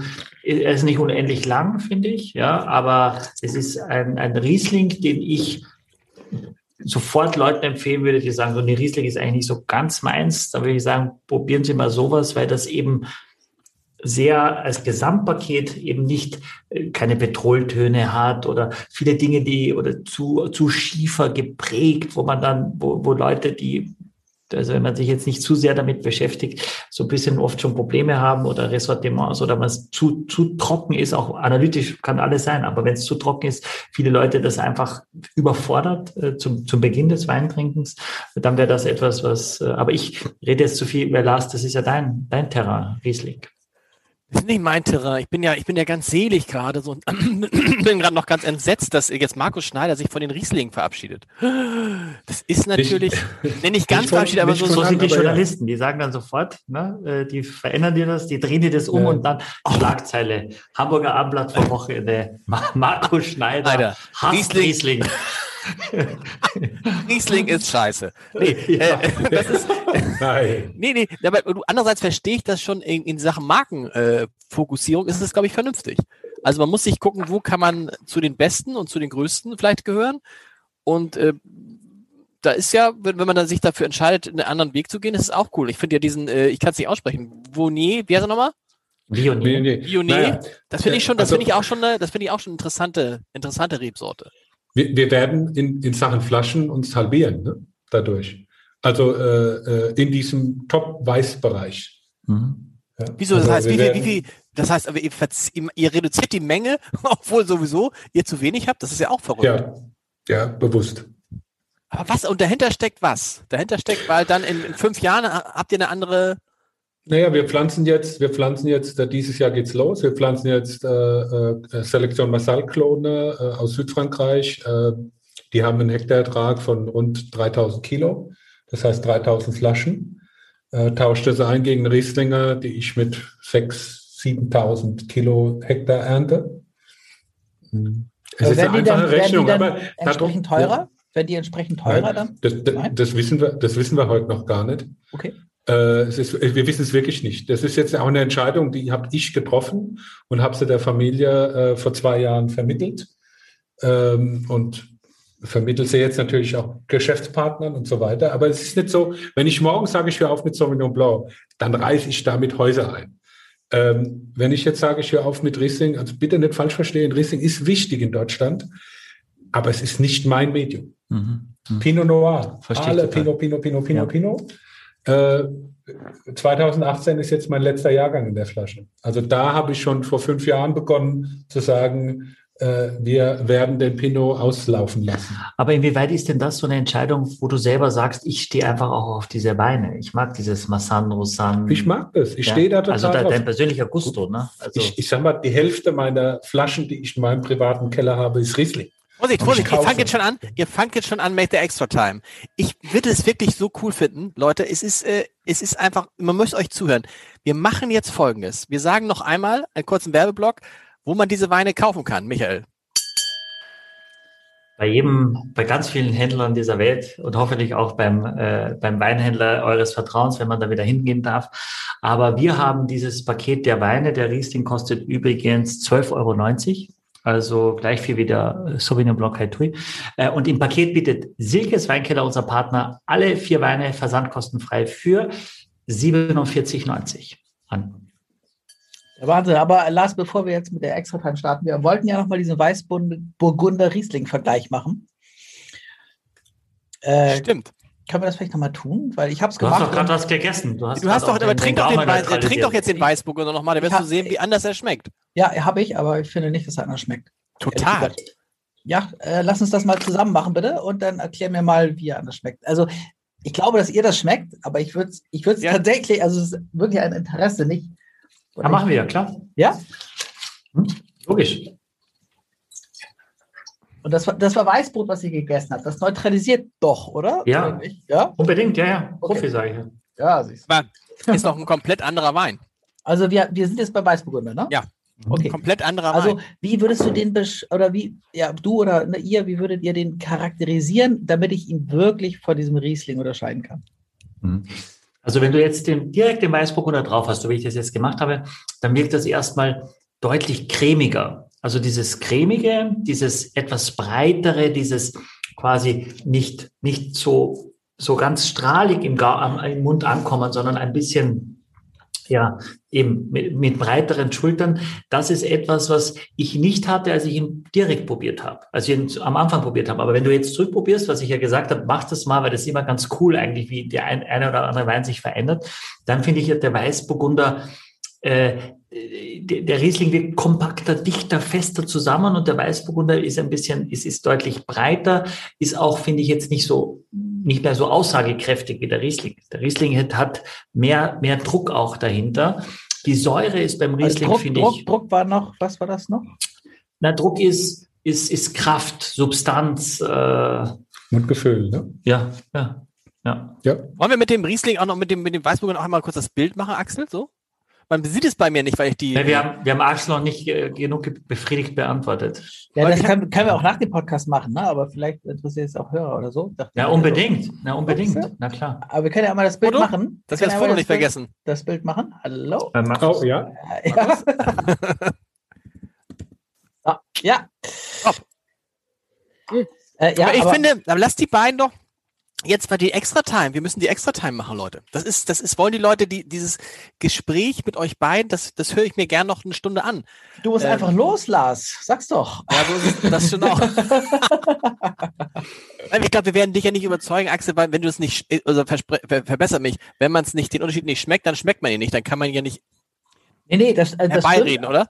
Ja, man, also wenn ich, ne, also ich habe ganz oft, dass ich Dinge irgendwie nicht benennen kann und wenn, ne, wenn Michi oder du irgendwie das sagt, irgendwie, dann, dann schmecke ich das dann schon irgendwie auch oder kann das verstehen.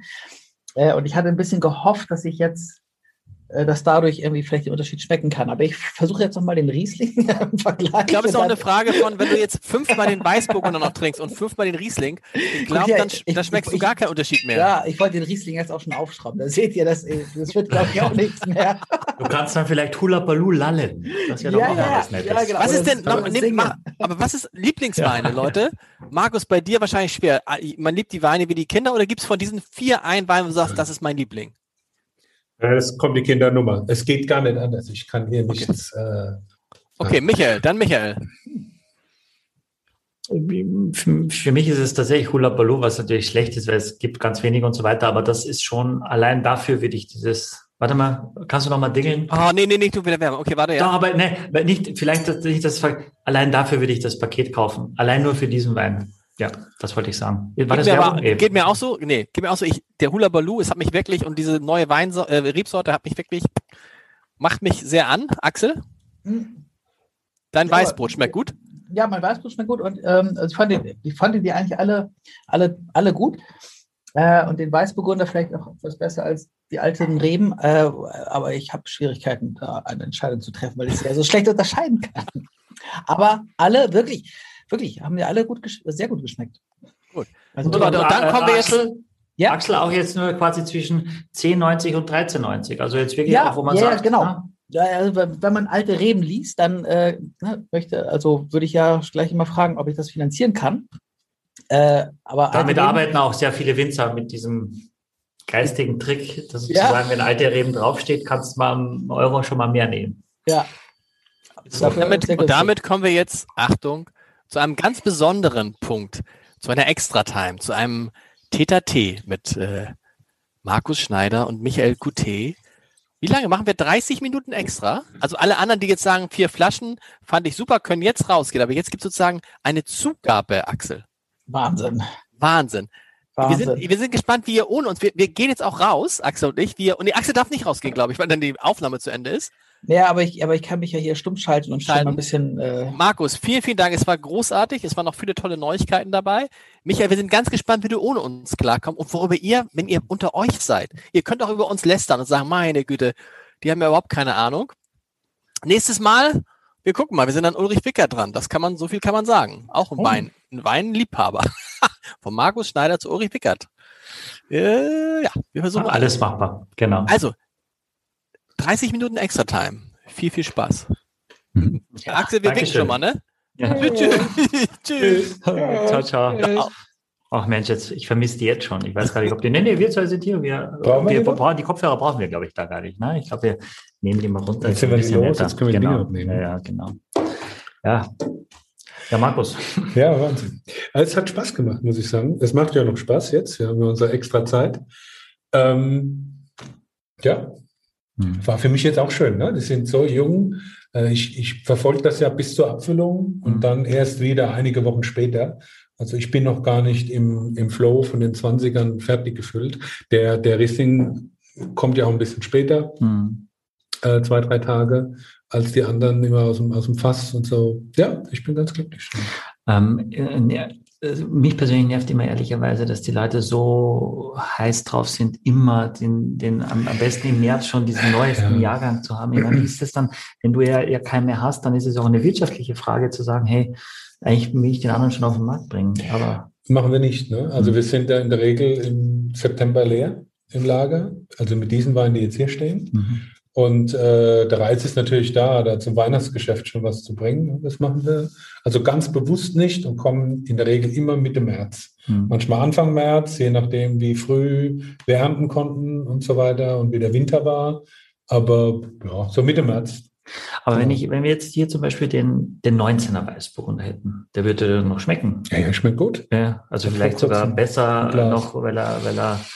Ja, was die, was die, was die Leute deswegen, weshalb die das unbedingt haben wollen, ich glaube, das ist die Primärfruchtigkeit. Mhm. Dieses, dieses frische, etwas lautere. Das, ja, der Frühling kommt, wir starten quasi mhm. jetzt erst in ein neues Jahr. Mhm. Wir feiern zwar alle am 31. Dezember mhm. und freuen uns an Neujahr, aber wann, wann geht für uns das Jahr los, wenn es wieder heller wird? wenn wir draußen sitzen können. In Hamburg ist das so Mitte, Ende März, ne? also, ja. wenn es heller wird. Ne? Davor ist einfach aber es ist bei uns in der Ebene aber auch ähnlich. Mhm. In der Rheinebene, wir haben es zwar wärmer und mhm. wenn wir Sonne haben, dann haben wir es ja. richtig warm. Wir haben früher Frühling und länger Sommer, aber äh, wir haben im Winter schon so eine Hochnebelglocke mhm. Über der Rheinebene. Das gibt schon. Hm. Aber also ich es geht jetzt nicht nur um deutsche Weißbrot, sondern generell, dass die Leute sagen, habt ihr nichts Frisches? Ich bin immer auf der Suche, auch auf meiner Weinkarte eben ein bisschen Reife zu zeigen. Und weil das finde ich, da, da, da sind so viele Weine, die, die erst dann anfangen, überhaupt Spaß zu machen, wo ich sage, ich würde den gar nicht so jung trinken. Und dann müssen sich, finde ich, die Leute schon auf mich verlassen oder auf die Kollegen sagen, probier das mal, das ist noch richtig gut. Aber wenn du heute, glaube ich, noch mit einem 19er Rosé ums kommst, dann sagt jeder, bist du nicht losgeworden oder, oder warum? Hm, ich glaube, das ist einfach zu erklären. Dann machst du keine Fehler.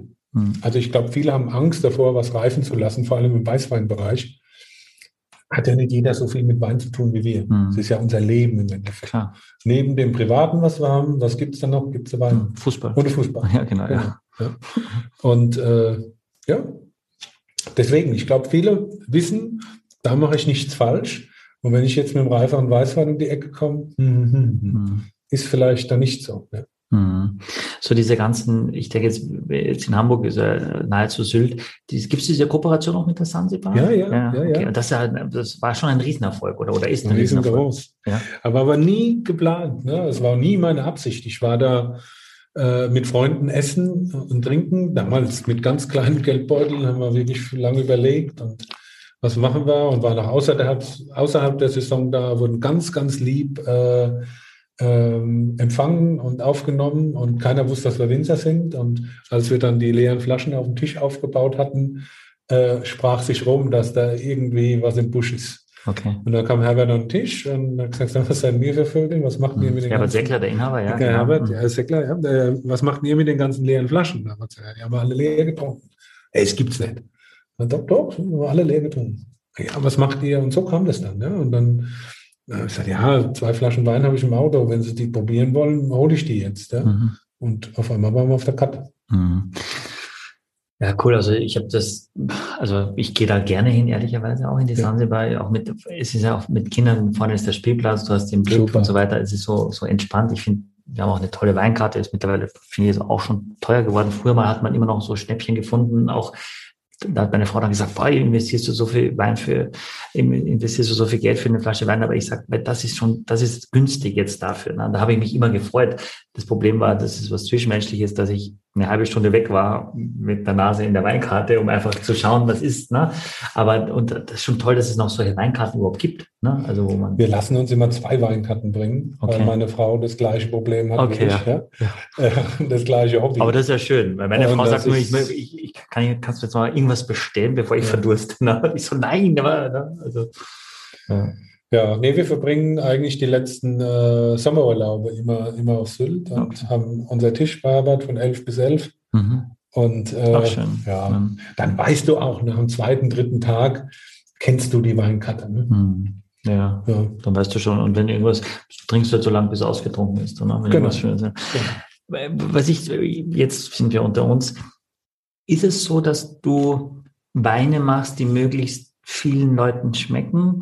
Oder also, oder ist das, passiert das so? Oder weißt du schon auch, was dann ankommt, was du machen musst, damit neun von zehn sagen oder neuneinhalb oder vielleicht 9,9 von zehn sagen, habe ich nie gemacht. Hm, okay. Schwöre ich auf meine Kinder. glaube ich dir. Ja. Können alle was anderes behaupten. Hm. Ich habe immer so gemacht, dass es mir schmeckt. Hm. Scheißegal, was alle anderen wollen. Hm. Und das ist gut angekommen. Hm. Das glaube ich dir auch. Also aber anscheinend, ja. und ich verkünste mich halt auch nicht. Hm. Das Schlimmste ist, wenn mir ein Kollege versucht, einen Wein verkaufen möchte, mit dem Argument, ja, äh, da musst du warten. Und der hat jetzt eine komische Phase.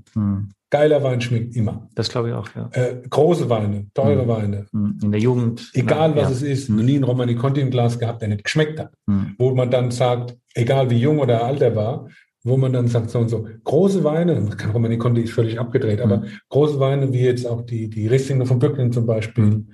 die kannst du ja 30 Jahre zurücktrinken, das schmeckt ja super. Ja. Selbst die kleinen Lagen. Ja? ja. Und äh, aber auch die, muss man wirklich sagen, eine gewisse Zugänglichkeit ist ja da. Hm. Großes Gewächs, Dönhoff, Hermannshöhle, das kannst du ja trinken. Ja. Vielleicht nicht im ersten Jahr. Hm. Ich, ich mache immer eine auf, wenn ich meine Lieferung bekomme, okay. schmeck rein und gehe ein Jahr später, fange ich dann an, äh, sukzessive mal mhm. zu öffnen. Ja, also ich, ich bin total bei dir.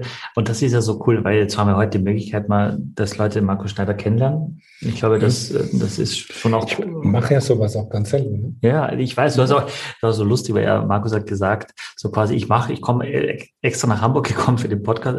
Ich kann quasi nicht mein äh, iPad einschalten. Äh, ihr müsst das alles organisieren. Ich komme, ich bringe den Wein und alles, aber ihr müsst dieses ganze Technische. Und das ist schon, also wissen wir auch echt zu schätzen, dass du da bist, aber ich mag, du bist so, so, so unaufgeregt, so, so entspannt. Wie ist es, interessiert mich schon jetzt so in, in der Ecke, sagen die Leute, ah, oh, da kommt der Schneider und der, alles ausverkauft. Ist der der Neid oder so am Land? Ich komme ja selber vom Land und so. Wie kommst du mit den anderen so klar, wenn die alles... Alles ich komme mit allen gut klar. Ja. Ich komme mit allen gut klar. Es gibt natürlich eins, zwei äh, Oberspezialisten, die hat aber jeder. Ja, klar. Also so Dämonen, ne, die hast ja. du einfach. Und ich glaube, wenn das das Einzigste ist, ich glaube so ein bisschen an das große Ganze, Du, du, mein Leben ist ja traumhaft verlaufen bisher. Mhm. Uns geht's gut. Mhm. Äh, dass das Weingut sich so entwickelt, das hat ja mit null angefangen. Ich komme eigentlich aus einer ja. Traubenproduzenten. Das musst du kurz erzählen, Markus, weil das wissen, glaube ich, viele jetzt auch nicht, die sich dann damit nicht beschäftigen, dass ihr ja wirklich ein Hektar habtet oder, ne, also, oder. Also, also, wenn du meinen Namen googelst oder Weingut Markus Schneider oder so googelst, dann steht da irgendwann, gibt es da Artikel, da steht, sein Vater kaufte ihm ein Weingut. Mhm. Naja, das ist, mein Papa hat ein Gehöft gekauft damals, um seine Obstkisten unterzubringen und hat gesagt, Mensch, da ist ein kleiner Keller dabei, könnten wir eigentlich ein Weingut machen. Mhm. Ähm, und äh, die Trauben haben wir die ganze Zeit verkauft. Dann nehmen wir ein Hektar raus aus diesem Verkauf. Es waren damals sieben Hektar insgesamt. Hauptrebsorte Portugieser, Müller-Thurgau, bisschen Riesling, Silvaner, Ehrenfelser, Kerner. Ja. Danach schreit die Welt. Und damals haben wir dann äh, habe ich dann aus diesem Hektar eben begonnen. Das war 1994. Mhm. In der kleinen Produktion. Ich habe meine Ausbildung bei Böck Wolf gemacht, von 91 bis 94. Und Wie wichtig ist der Ausbildungsbetrieb? Ja, ganz Karriere? wichtig. Ja? Ganz wichtig. Da kriegst du, da kriegst du so viel mit. Und mir hat es, ich war ja ganz, ich habe ja mit 15 begonnen. Mhm. Ja, wenn du heute ansiehst, unser Sohn wird jetzt 14. Wenn ich mir jetzt vorstelle, in einem Jahr müsste der seinen Beruf, seinen Berufsweg mhm. bestreiten oder beziehungsweise wissen, wohin er. Gehen, ja, ja. Oder zumindest mal versuchen, wohin zu gehen. Kann ich mir gar nicht vorstellen. Mhm. Auch wenn er super erwachsen ist, da könnt ihr jetzt hier mit dabei sitzen, mhm. mitquatschen. Mhm. Aber äh, ich möchte das auch noch gar nicht. Ja, aber ich musste es damals. Schule war zu Ende, so, was machst du jetzt? Ne? Handwerksberuf, ne? Und dann habe ich gesagt, naja, dann, dann probieren wir das aus. Mhm. Gut, ich glaube, das hat sich ja allgemein glaube ich, schon verändert, dass man heutzutage, also früher man hat Tischler gelernt und war sein Leben lang Tischler und ist als Tischler ja. gestorben und fertig. Ich glaube, heutzutage ist, ist die Welt eben viel offener, oder ja, wir würden auch sagen. Also ich musste auch mit 14 entscheiden, was ich machen will. Ich wusste es nur. Meine Schwester wusste mit 14 überhaupt nicht, was sie machen möchte. So unterschiedlich. Und man muss ja jedem dankbar sein, der weiß, was er machen möchte, wenn er es wirklich aus Leidenschaft und Überzeugung macht. Das wäre ja so ein Hauptding, finde ich, das ganz vielen jungen Leuten abgeht, dass sie, dass sie gar keine Leidenschaft für irgendwas haben. Ne? Also deswegen suchen sie, also sind orientierungslos. Ne? Ich habe das von Anfang an geliebt. Okay. Ich wollte es nie machen. Ja. Es war nicht mein Traum. Ja. Und dann kam das Schulpraktikum. Und dann hieß es, ihr müsst irgendwo zwei Wochen Praktikum nachweisen. Mhm. Dann wollte ich in die BASF, ne? großer Betrieb. Ja, ne? Klar, ja. Da Safe. hast du zwei, zwei lockere Wochen. Ne? Mein Opa hat damals da noch gearbeitet, mein Uropa hat da gearbeitet, damals nicht mehr, war schon pensioniert. Meine Mama hatte ihre Ausbildung gemacht. Da habe ich meine Zukunft irgendwo gesehen, aber mhm. nicht mit Leidenschaft. Ne? Ja. Ähm, aber halt eine sichere Nummer. Nicht wusste, ja. wohin. Ja. ja. Und äh, ja, dann äh, tolles Unternehmen, ne? muss man sagen, direkt bei uns vor der Tür, bringt auch viel Wohlstand in die Gegend und Arbeitsplätze. Und äh, da mein Opa hat die Leidenschaft dafür immer gehabt, für seinen Beruf dort. Ich wusste nicht wohin und dann hieß es damals, ne, wie alt bist du? 14? Na, nehmen wir nicht, ne? viel mhm. zu jung. Mhm. Äh, und dann hat mein Papa gesagt, dann probier doch mal Weingut aus. Ne? Ist mit mir zu Birkenwolf gefahren, durch den Hof gelaufen, hat gesagt, jetzt gucken wir mal da, ob da jemand da ist. Kein Termin gemacht und nichts. Ne? Und dann Kellermeister Fritz Knorr, mhm. du kanntest ihn ja auch. Mhm. Äh, und dann hat er gesagt, hier, mein Sohn, Herr Knorr, wie sieht's aus? Ja, der kann kommen. Toll, wow. Und nach dem ersten Tag, ich bin heimgeradelt, ich bin mit dem Fahrrad damals hingefahren, mit dem Fahrrad heimgefahren. Dann saßen wir abends beim Abendessen, da haben sie gesagt, und wie war der erste Tag? Habe ich gesagt, super, da gehe ich hin. Wenn der Scheiß, Entschuldigung, wenn die Schule fertig ist, gehe ich da hin und äh, ich werde Winzer und wir machen Weingut. Da haben die ja. Haben die gesagt, der dreht komplett, komplett auf. Ja. Ja. Und so ist es dann gekommen. Und jetzt, äh, also du hast ja viel jetzt über deine Eltern gesprochen, das ist ja gutes Verhältnis. Sehr gut, ja, also, super. Wie stolz sind sie denn auf dich jetzt? Ich meine, das ist ja Wahnsinn. Was, na komm, jetzt, da kannst du jetzt, das ist schon. schon was, bist, was bist du für ein Jahr? 78. Ach nee, ich bin 75. Das ist schon. Die Generation unserer Eltern ist jetzt nicht so, wir nehmen unsere Kinder ständig in der Arm. Nein, nein, so, nein, ja. nein. Das ist anders. Ne? Das ist jetzt nicht so, ich weiß es, ich sehe es ihnen an und Mhm. wir müssen da auch gar nicht viel Worte drüber verlieren. Sie sind sehr glücklich. Mhm. Und äh, ja, und uns geht's gut. Wir verstehen uns wirklich gut. Ich meine, das ist natürlich, wir sind da, meine Schwester ist noch mit, mit im Betrieb, ne? Mhm. meine Frau ist da.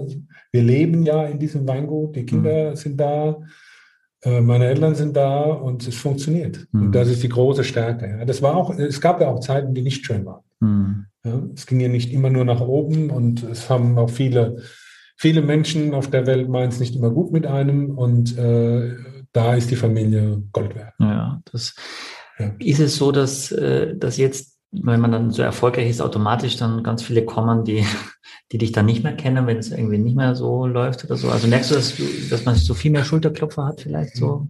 Das weiß ich gar nicht. Also ich bin ja nicht so, ich habe mich da ja, also zurückgezogen ist das falsche Wort, aber ich bin, gehe nicht mehr heute auf jede Feier. Ähm, Ich wege sehr stark ab, wo ich hin. Aber das hat gar nichts mit den Menschen zu tun, sondern mit mir. Ich wurde älter oder werde immer älter und ruhiger und bin lieber zu Hause. Hm. umgebe mich mit den Menschen, die ich kenne, denen ich vertraue. Hm. Aber natürlich, klar, logisch, es sprechen mich viele an. Aber ich nehme das als Kompliment in dem Fall. Ne? Wenn Mhm. wir jetzt irgendwo in der Pfalz unterwegs sind, dann da ist einmal auf mal Mittagessen Hm. und die Leute kommen dann und sagen, Mensch, toll, wir waren gerade da bei Ihnen. Finde ich super. Ne? Hm. Es gibt natürlich andere, es gab auch schon mal den Fall, wo einer gesagt hat, der Graubohner schmeckt mir das ja überhaupt nicht. Hm. Da mache ich mir dann nicht den ganzen Sonntag Gedanken. Ne? Nee. Ja, klar, weil ich nehme nehm sowas ernst. Ne? Aber ich nehme sowas nie böse. Hm. Ja. Wahnsinn. Ja, toll, so mit dir so privat hier zu plaudern. Das ist, ähm, für mich ist halt nach wie vor, ich sage das auch immer wieder in dem Podcast, ich finde das so magisch, dann mit dem zusammenzusitzen, also quasi dessen Name auf diesem Etikett draufsteht, wo ich weiß, der rennt das ganze Jahr hin äh, in den Weinberg, ist so von der Natur abhängig und alles und ich, gerade wenn ich verkoste und bewerte, habe also fünf Minuten und dann entscheide ich quasi über die Güte oder mit irgendeiner Zahl dahinter, die aber vor allem den Menschen eine Orientierung geben soll. Es ist nie objektiv. Ich weiß auch, die Tester werden oft dann, äh, und wir haben alle keine Ahnung und so weiter. Bestimmt haben wir auch ja.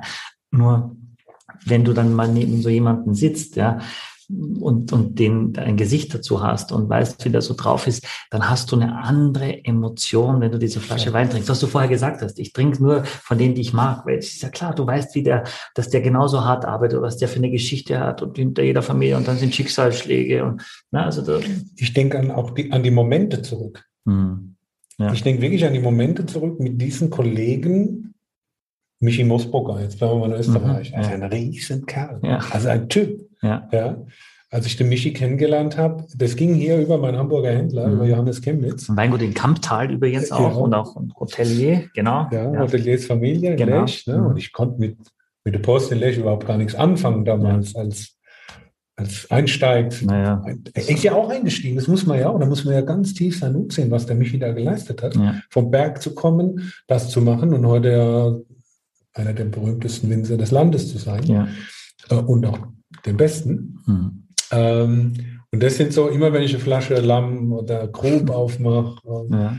ach, dann, dann denke ich, denke ich an ihn und denke auch an die Momente, die wir in Wien zusammen hatten, auf Sylt, in Berlin. Äh, mit seiner Frau habe ich zufällig äh, auf Koh Samui getroffen vor zwei Jahren.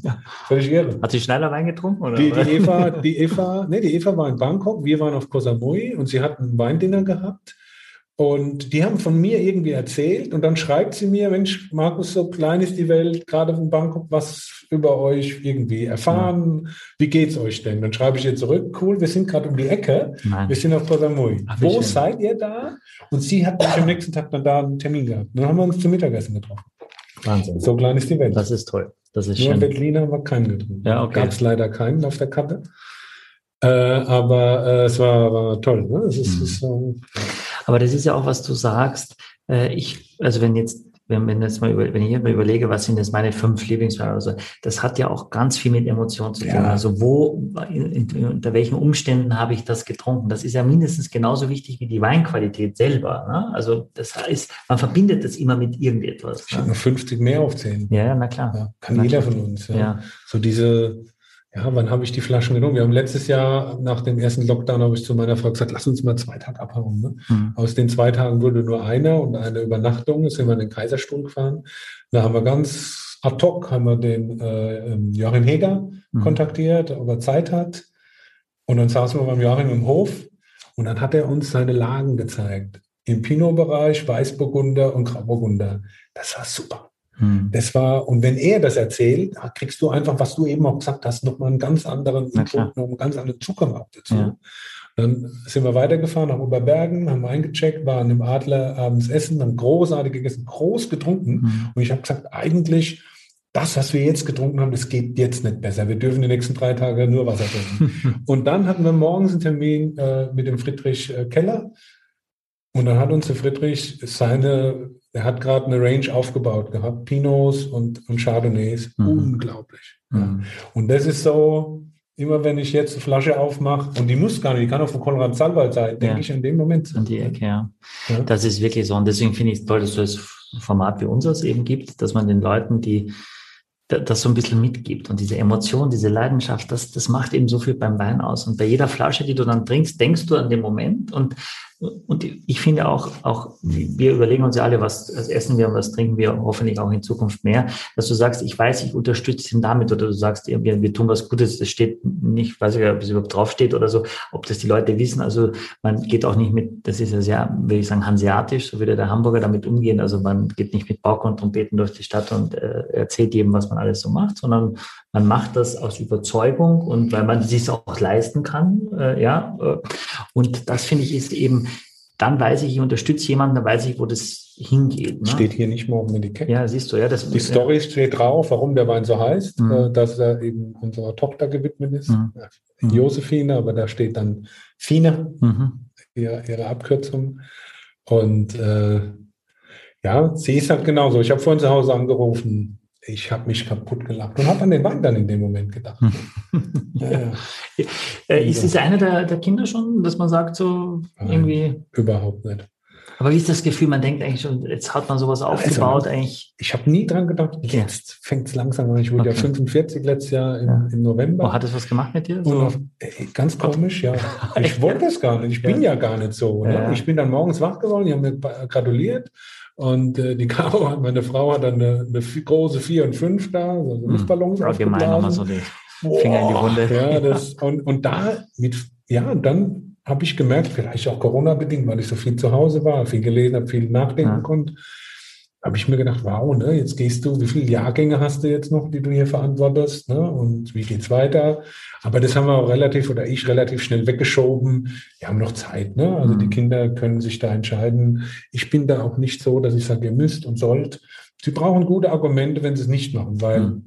von mir wird viel erwartet und viel verlangt. Ich bin die erste Generation. Das Ding steht bombenfest und kerngesund da. Mhm. Vielleicht dauert es auch zwei Generationen, mhm. um noch mehr daraus zu formen. Mhm.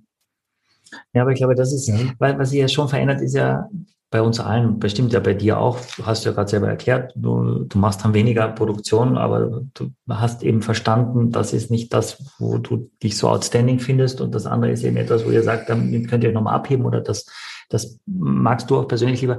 Ich glaube schon, dass wir alle jetzt, sage ich mal, in unserer Generation auch überlegen, wollen wir so viel arbeiten wie unsere Eltern? Ist das immer alles das, was wir wirklich machen wollen? Ist es so wichtig, was für ein Auto wir fahren? Oder ist es wirklich diese Lebensqualität, was mich oft nervt, dass junge Leute kommen und sich bewerben und sagen, ja, Work-Life-Balance, wo ich sage, es ist immer noch Gastronomie. Wir arbeiten, wenn Gäste da sind. Wenn keine da sind, kann man auch nochmal drei Stunden arbeiten. Aber wenn viele Gäste da sind, müssen wir alle reinhauen. Aber das wird immer wichtiger für uns auch, dass wir Ne? Ja, je älter du wirst, du auch, auch den Umgang suchst du dir dann aus. Ne? Mhm, Wo gehe ich klar. hin, mit wem gehe ich ja, jetzt durch Corona noch mal mehr. ich ne? das noch, ja. diesen Stress mit den Leuten? Also genau. jetzt wirklich im privaten Bereich, ja. wo ich dann sage, oh nee, das waren die letzten Male, nee. Ja, die nur saugen von einem. Lassen, ne? ja, lassen, wir lassen es bleiben. Mhm. Ne?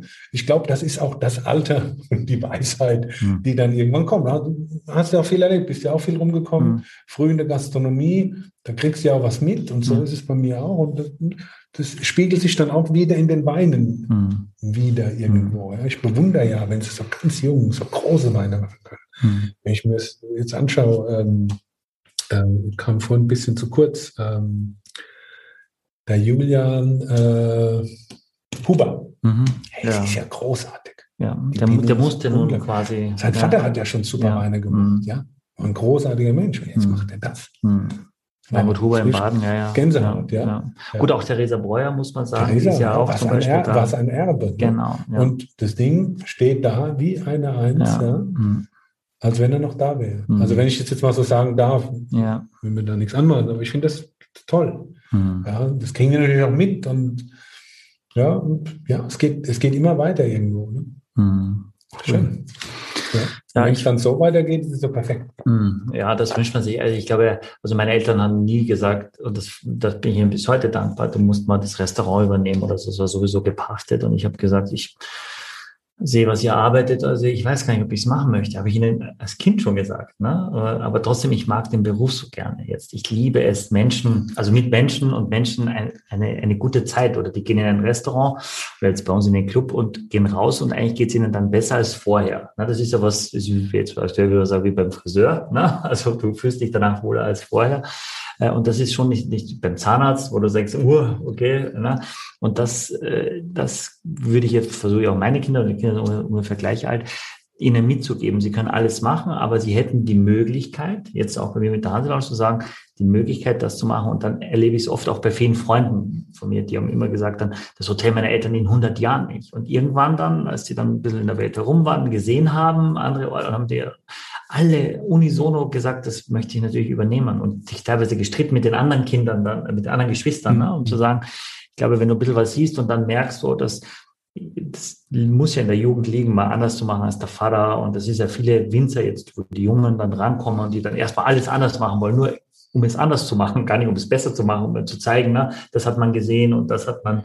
Manchmal musst du auch etwas weitermachen. Mhm. Einfach mhm. nur weitermachen. Mhm. Warum immer anders? Warum mhm. neu? Um mhm. sich abzucanceln? Ja. Mhm.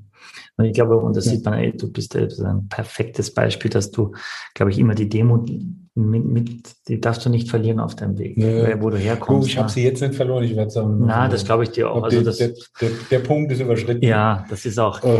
das hat auch. Aber, ja. aber, das war auch kein Training. Ne? Ja. Also ich saß da nicht mit dem Coach, der gesagt hat, du musst demütiger sein oder werden und darf das, das. Nie.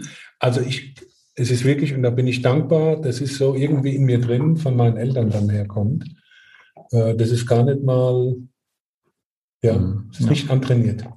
Aber es ist, ist was Schönes und ich finde, das ist unsere Aufgabe, dass wir unseren Kindern das so weitergeben, ja. ne? dass die das auch mitnehmen, dass man eben sagt, das ist alles überhaupt nicht selbstverständlich und gerade die letzten Monate haben uns ja gezeigt, wie. Ja, das ist vielleicht sind wir dann zu Hause da ein bisschen oldschool. Da gibt es auch mal eine Ansage. Ich sage mal, Leute, hm. spinnt ihr? Hm. Noch was und das noch? Und ja. so. Und er sagt, nee, ja. Feierabend. Hm. Und es hat gar nichts mehr mit Kleinsparen oder kleiner machen zu tun, sondern einfach, nein, hm. auch mal das, auch mal Grenzen aufzuzeigen. Ja, ne? Wobei wir das selten machen müssen. Aber es ist, ja. es kommt schon mal vor und das, was es so mitkriegen, und jetzt sieht man ja, man, wir sind fast im gleichen Alter, mhm. wie sie langsam erwachsen werden. Ne? Hm. Ist auch schön, ne? Ja, ist schön. Ja, ist auch spannend und ich finde, man hat dann auf einmal Gespräche mit dem eigenen Kind, wo man sagt, so krass, toll, wusste ich gar nicht, dass ihr so drüber nachdenkt oder so, ne? dass ihr ja, das beschäftigt. Manchmal, also unser Großer fängt da abends mit Dingen an, dann sage ich Niklas, nee. Hm.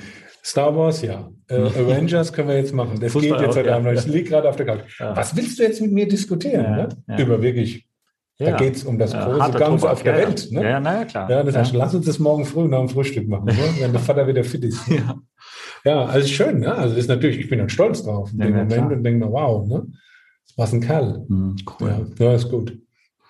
Ja. Gut, Markus, ich weiß nicht, ja. aber ich glaube, wir, wir ich glaube, wir haben unser. Ja, äh, ich würde mit dir wahrscheinlich noch viel länger sprechen. Ich weiß nicht, ob es die Leute so spannend finden. Ja. Was ich nur sagen muss, ich finde es ein bisschen schade, dass wir keinen Rotwein heute ausgesucht Aber ich habe bewusst keinen ausgesucht, ich, weil wir so in diese Zeit, so Ende April, und das ist, du, du hast dann lang genug Rotwein getrunken. Ich finde, dass Weißwein und Rotwein auch schon ein bisschen was mit Jahreszeit, Temperatur ja. zu tun hat. Ich glaube, ich trinke trotzdem auch im, im Sommer Rotwein. Ja, also für mich ist das viel weniger als, als, als im Winter, das ist schon so.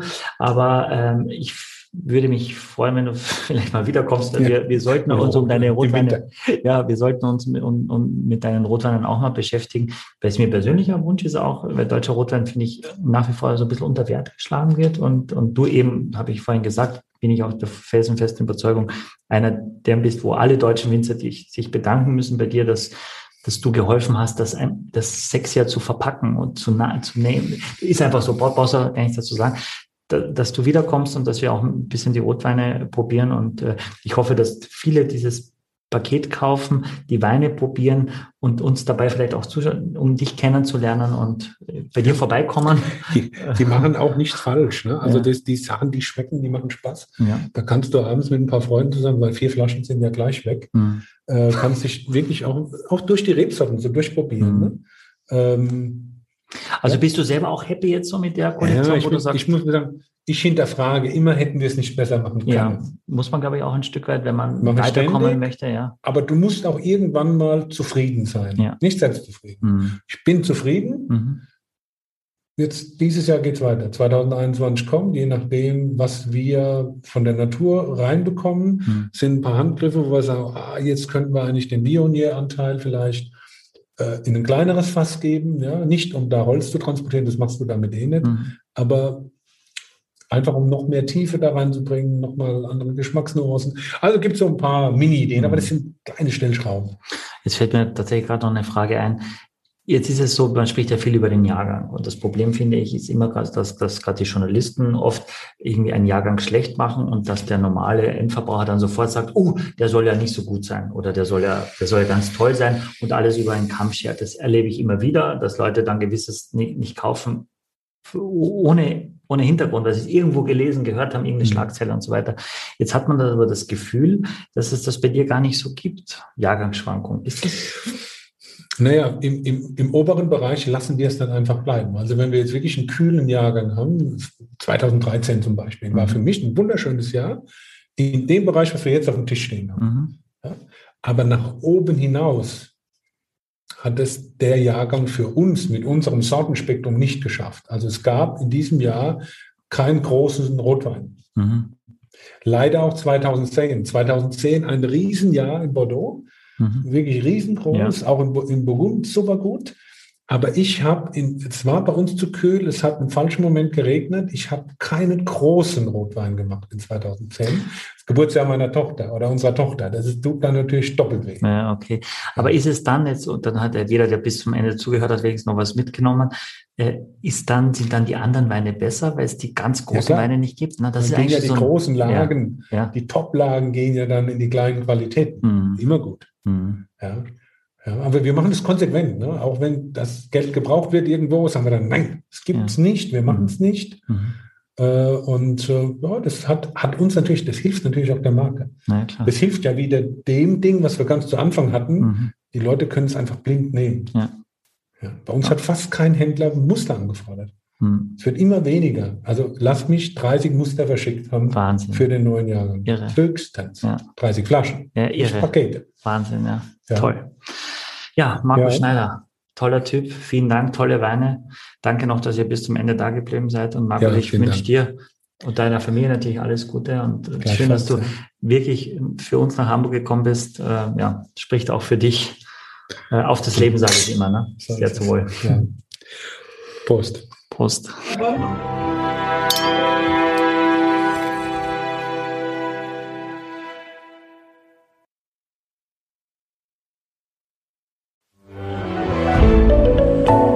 Podcast von Funke.